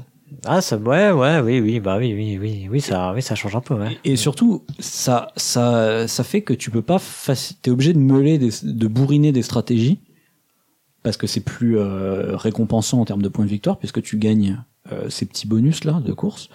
Alors que du coup moi je trouvais l'intérêt de, l'intérêt des jeux comme ça c'est que justement tu peux assez assez facilement euh, changer de stratégie en cours de jeu en te disant bon c'est pas très grave je vais essayer de combiner ça. Moi ce que j'aime bien c'est quand tout peut se combiner d'une certaine manière tu vois. Ah, ah. Donc du coup, euh, finalement, avoir que des grosses voies stratégiques, bah, je trouve ça chiant en fait. Quoi. ça rajoute l'aspect euh, moteur en fait. J'ai l'impression. Ouais. Qui est quelque chose que j'aime pas toujours, sauf dans Saint-Pétersbourg. Enfin voilà, donc euh, les extensions, moi de façon de base, je suis pas très euh, extension. Et euh, franchement, le jeu de base, je trouve, il est déjà tellement riche que ça me suffit amplement et ça reste un des meilleurs jeux de tous les temps, juste le jeu de base. Ouais, mais tu peux pas jouer la stratégie alien avec le jeu de base, quoi. Ça marche pas. Ah ouais, je, je trouve ça fort les aliens. Ah, c'est, c'est, il faut vraiment avoir le cul bordé de nouilles pour le, pour la passer. Ah ouais, ouais. Ouais. Je sais pas. Bah, Après, j'ai pas 800, ouais, j'ai pas 800 parties. hein. Moi, je joue pas sur l'appli, j'y joue que en vrai, donc j'ai dû en faire que 100 ou 200, tu vois. Mm. C'est déjà pas mal, hein. c'est déjà pas beaucoup, mal, mais ouais. voilà. J'ai peut-être pas le niveau de metagame euh, aussi élevé que le tien. Et ben ouais, ça nous fait une belle émission, euh, pas mal longue, je pense, à mon avis. Voilà, mais euh, c'est un sujet qu'on appréciait beaucoup tous les deux, donc euh, ça oui. nous semblait euh, quand même important euh, d'accorder tout ce temps à Thomas Lehman et euh, à Race for the Galaxy. Tout à fait. Très bien, concluons. Euh, alors euh, oui, on peut quand même refaire le petit appel qu'on fait régulièrement. Si vous avez des, des magazines que vous ne n'utilisez, enfin que vous ne lisez plus, qui servent à caler une armoire ou je sais pas quoi, bah, prenez autre chose pour la caler et euh, faites-nous signe, nous ça peut nous intéresser. Euh, voilà, on a quelques trous dans, dans quelques collections. Des magazines de jeux, hein, bien sûr. Un magazine de jeux, de jeux de société. Euh, voilà, et puis ben, si cette émission vous a plu, euh, vous pouvez vous rendre sur notre page Tipeee pour euh, nous faire un don. Ça peut être un don mensuel, ça peut être un don ponctuel. On a également un PayPal que vous allez pouvoir retrouver. euh, vous allez sur la page de l'article, il y a tout ça euh, sur la droite de l'article. euh, Il y, a, il y a des liens qui vont bien. Si vous n'avez pas aimé, vous pouvez aussi nous dire pourquoi. Et puis n'hésitez pas aussi à venir dans les commentaires pour continuer à alimenter cette, cette émission. On continue à en discuter en dehors de, du podcast. Ouais. Ce sera avec grand plaisir que je parlerai encore et toujours de Race for the Galaxy. vous avez envie de jouer à Race for the Galaxy contre moi, euh, je vous donne tout de suite mon code ami sur euh, l'application. non mais vous pouvez me le demain, tu vas demander avoir, euh, sur les euh, commentaires. Oui, voilà. Demain, tu vas Ah. avoir 1000 demandes d'amis. Euh, voilà. Bah écoute, euh, est-ce qu'on a à peu près tout dit? Bah, bien sûr, oui. Voilà. Donc, il nous reste à, à dire aux gens surtout, euh, n'oubliez pas les grands jeux. On se retrouve dans deux mois pour un autre grand jeu, un peu, mo- un peu moins grand quand même. Ah, forcément. Et d'ici là, jouez bien.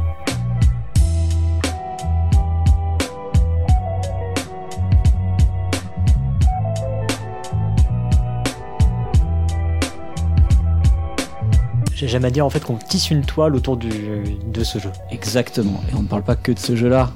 Monsieur Manuel Rosoy. Il l'a placé. En fait, quand je suis IRL, j'ai beaucoup plus envie de sortir des conneries, euh, je pense. Ah oui, non mais c'est beaucoup plus facile de sortir des conneries quand on se voit, je trouve.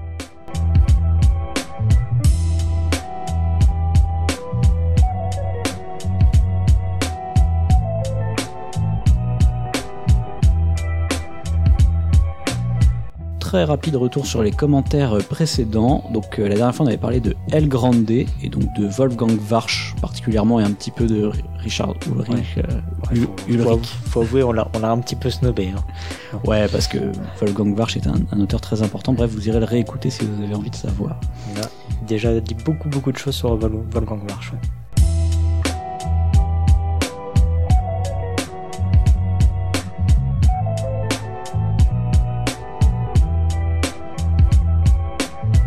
Ouais. S'ils étaient deux. Et là je me rends compte que depuis le début on dit Wolfgang Warsch. Parce Hein que j'ai écrit Wolfgang Warsch, mais c'est Ah, Wolfgang. Kram. Et moi j'ai pas, j'ai pas rebondi. Euh, on l'a dit tant de fois que ça? Bon, on refait, on refait tout. hein. fais juste l'intro. Excellent. Franchement, c'est excellent. on fait juste Et pas un pour rattraper l'autre.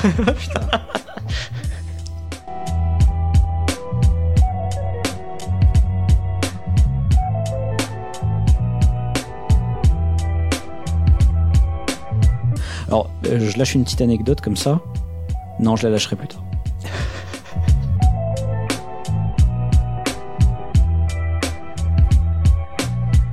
D'ailleurs, Karl Schudig dans. Je t'aime.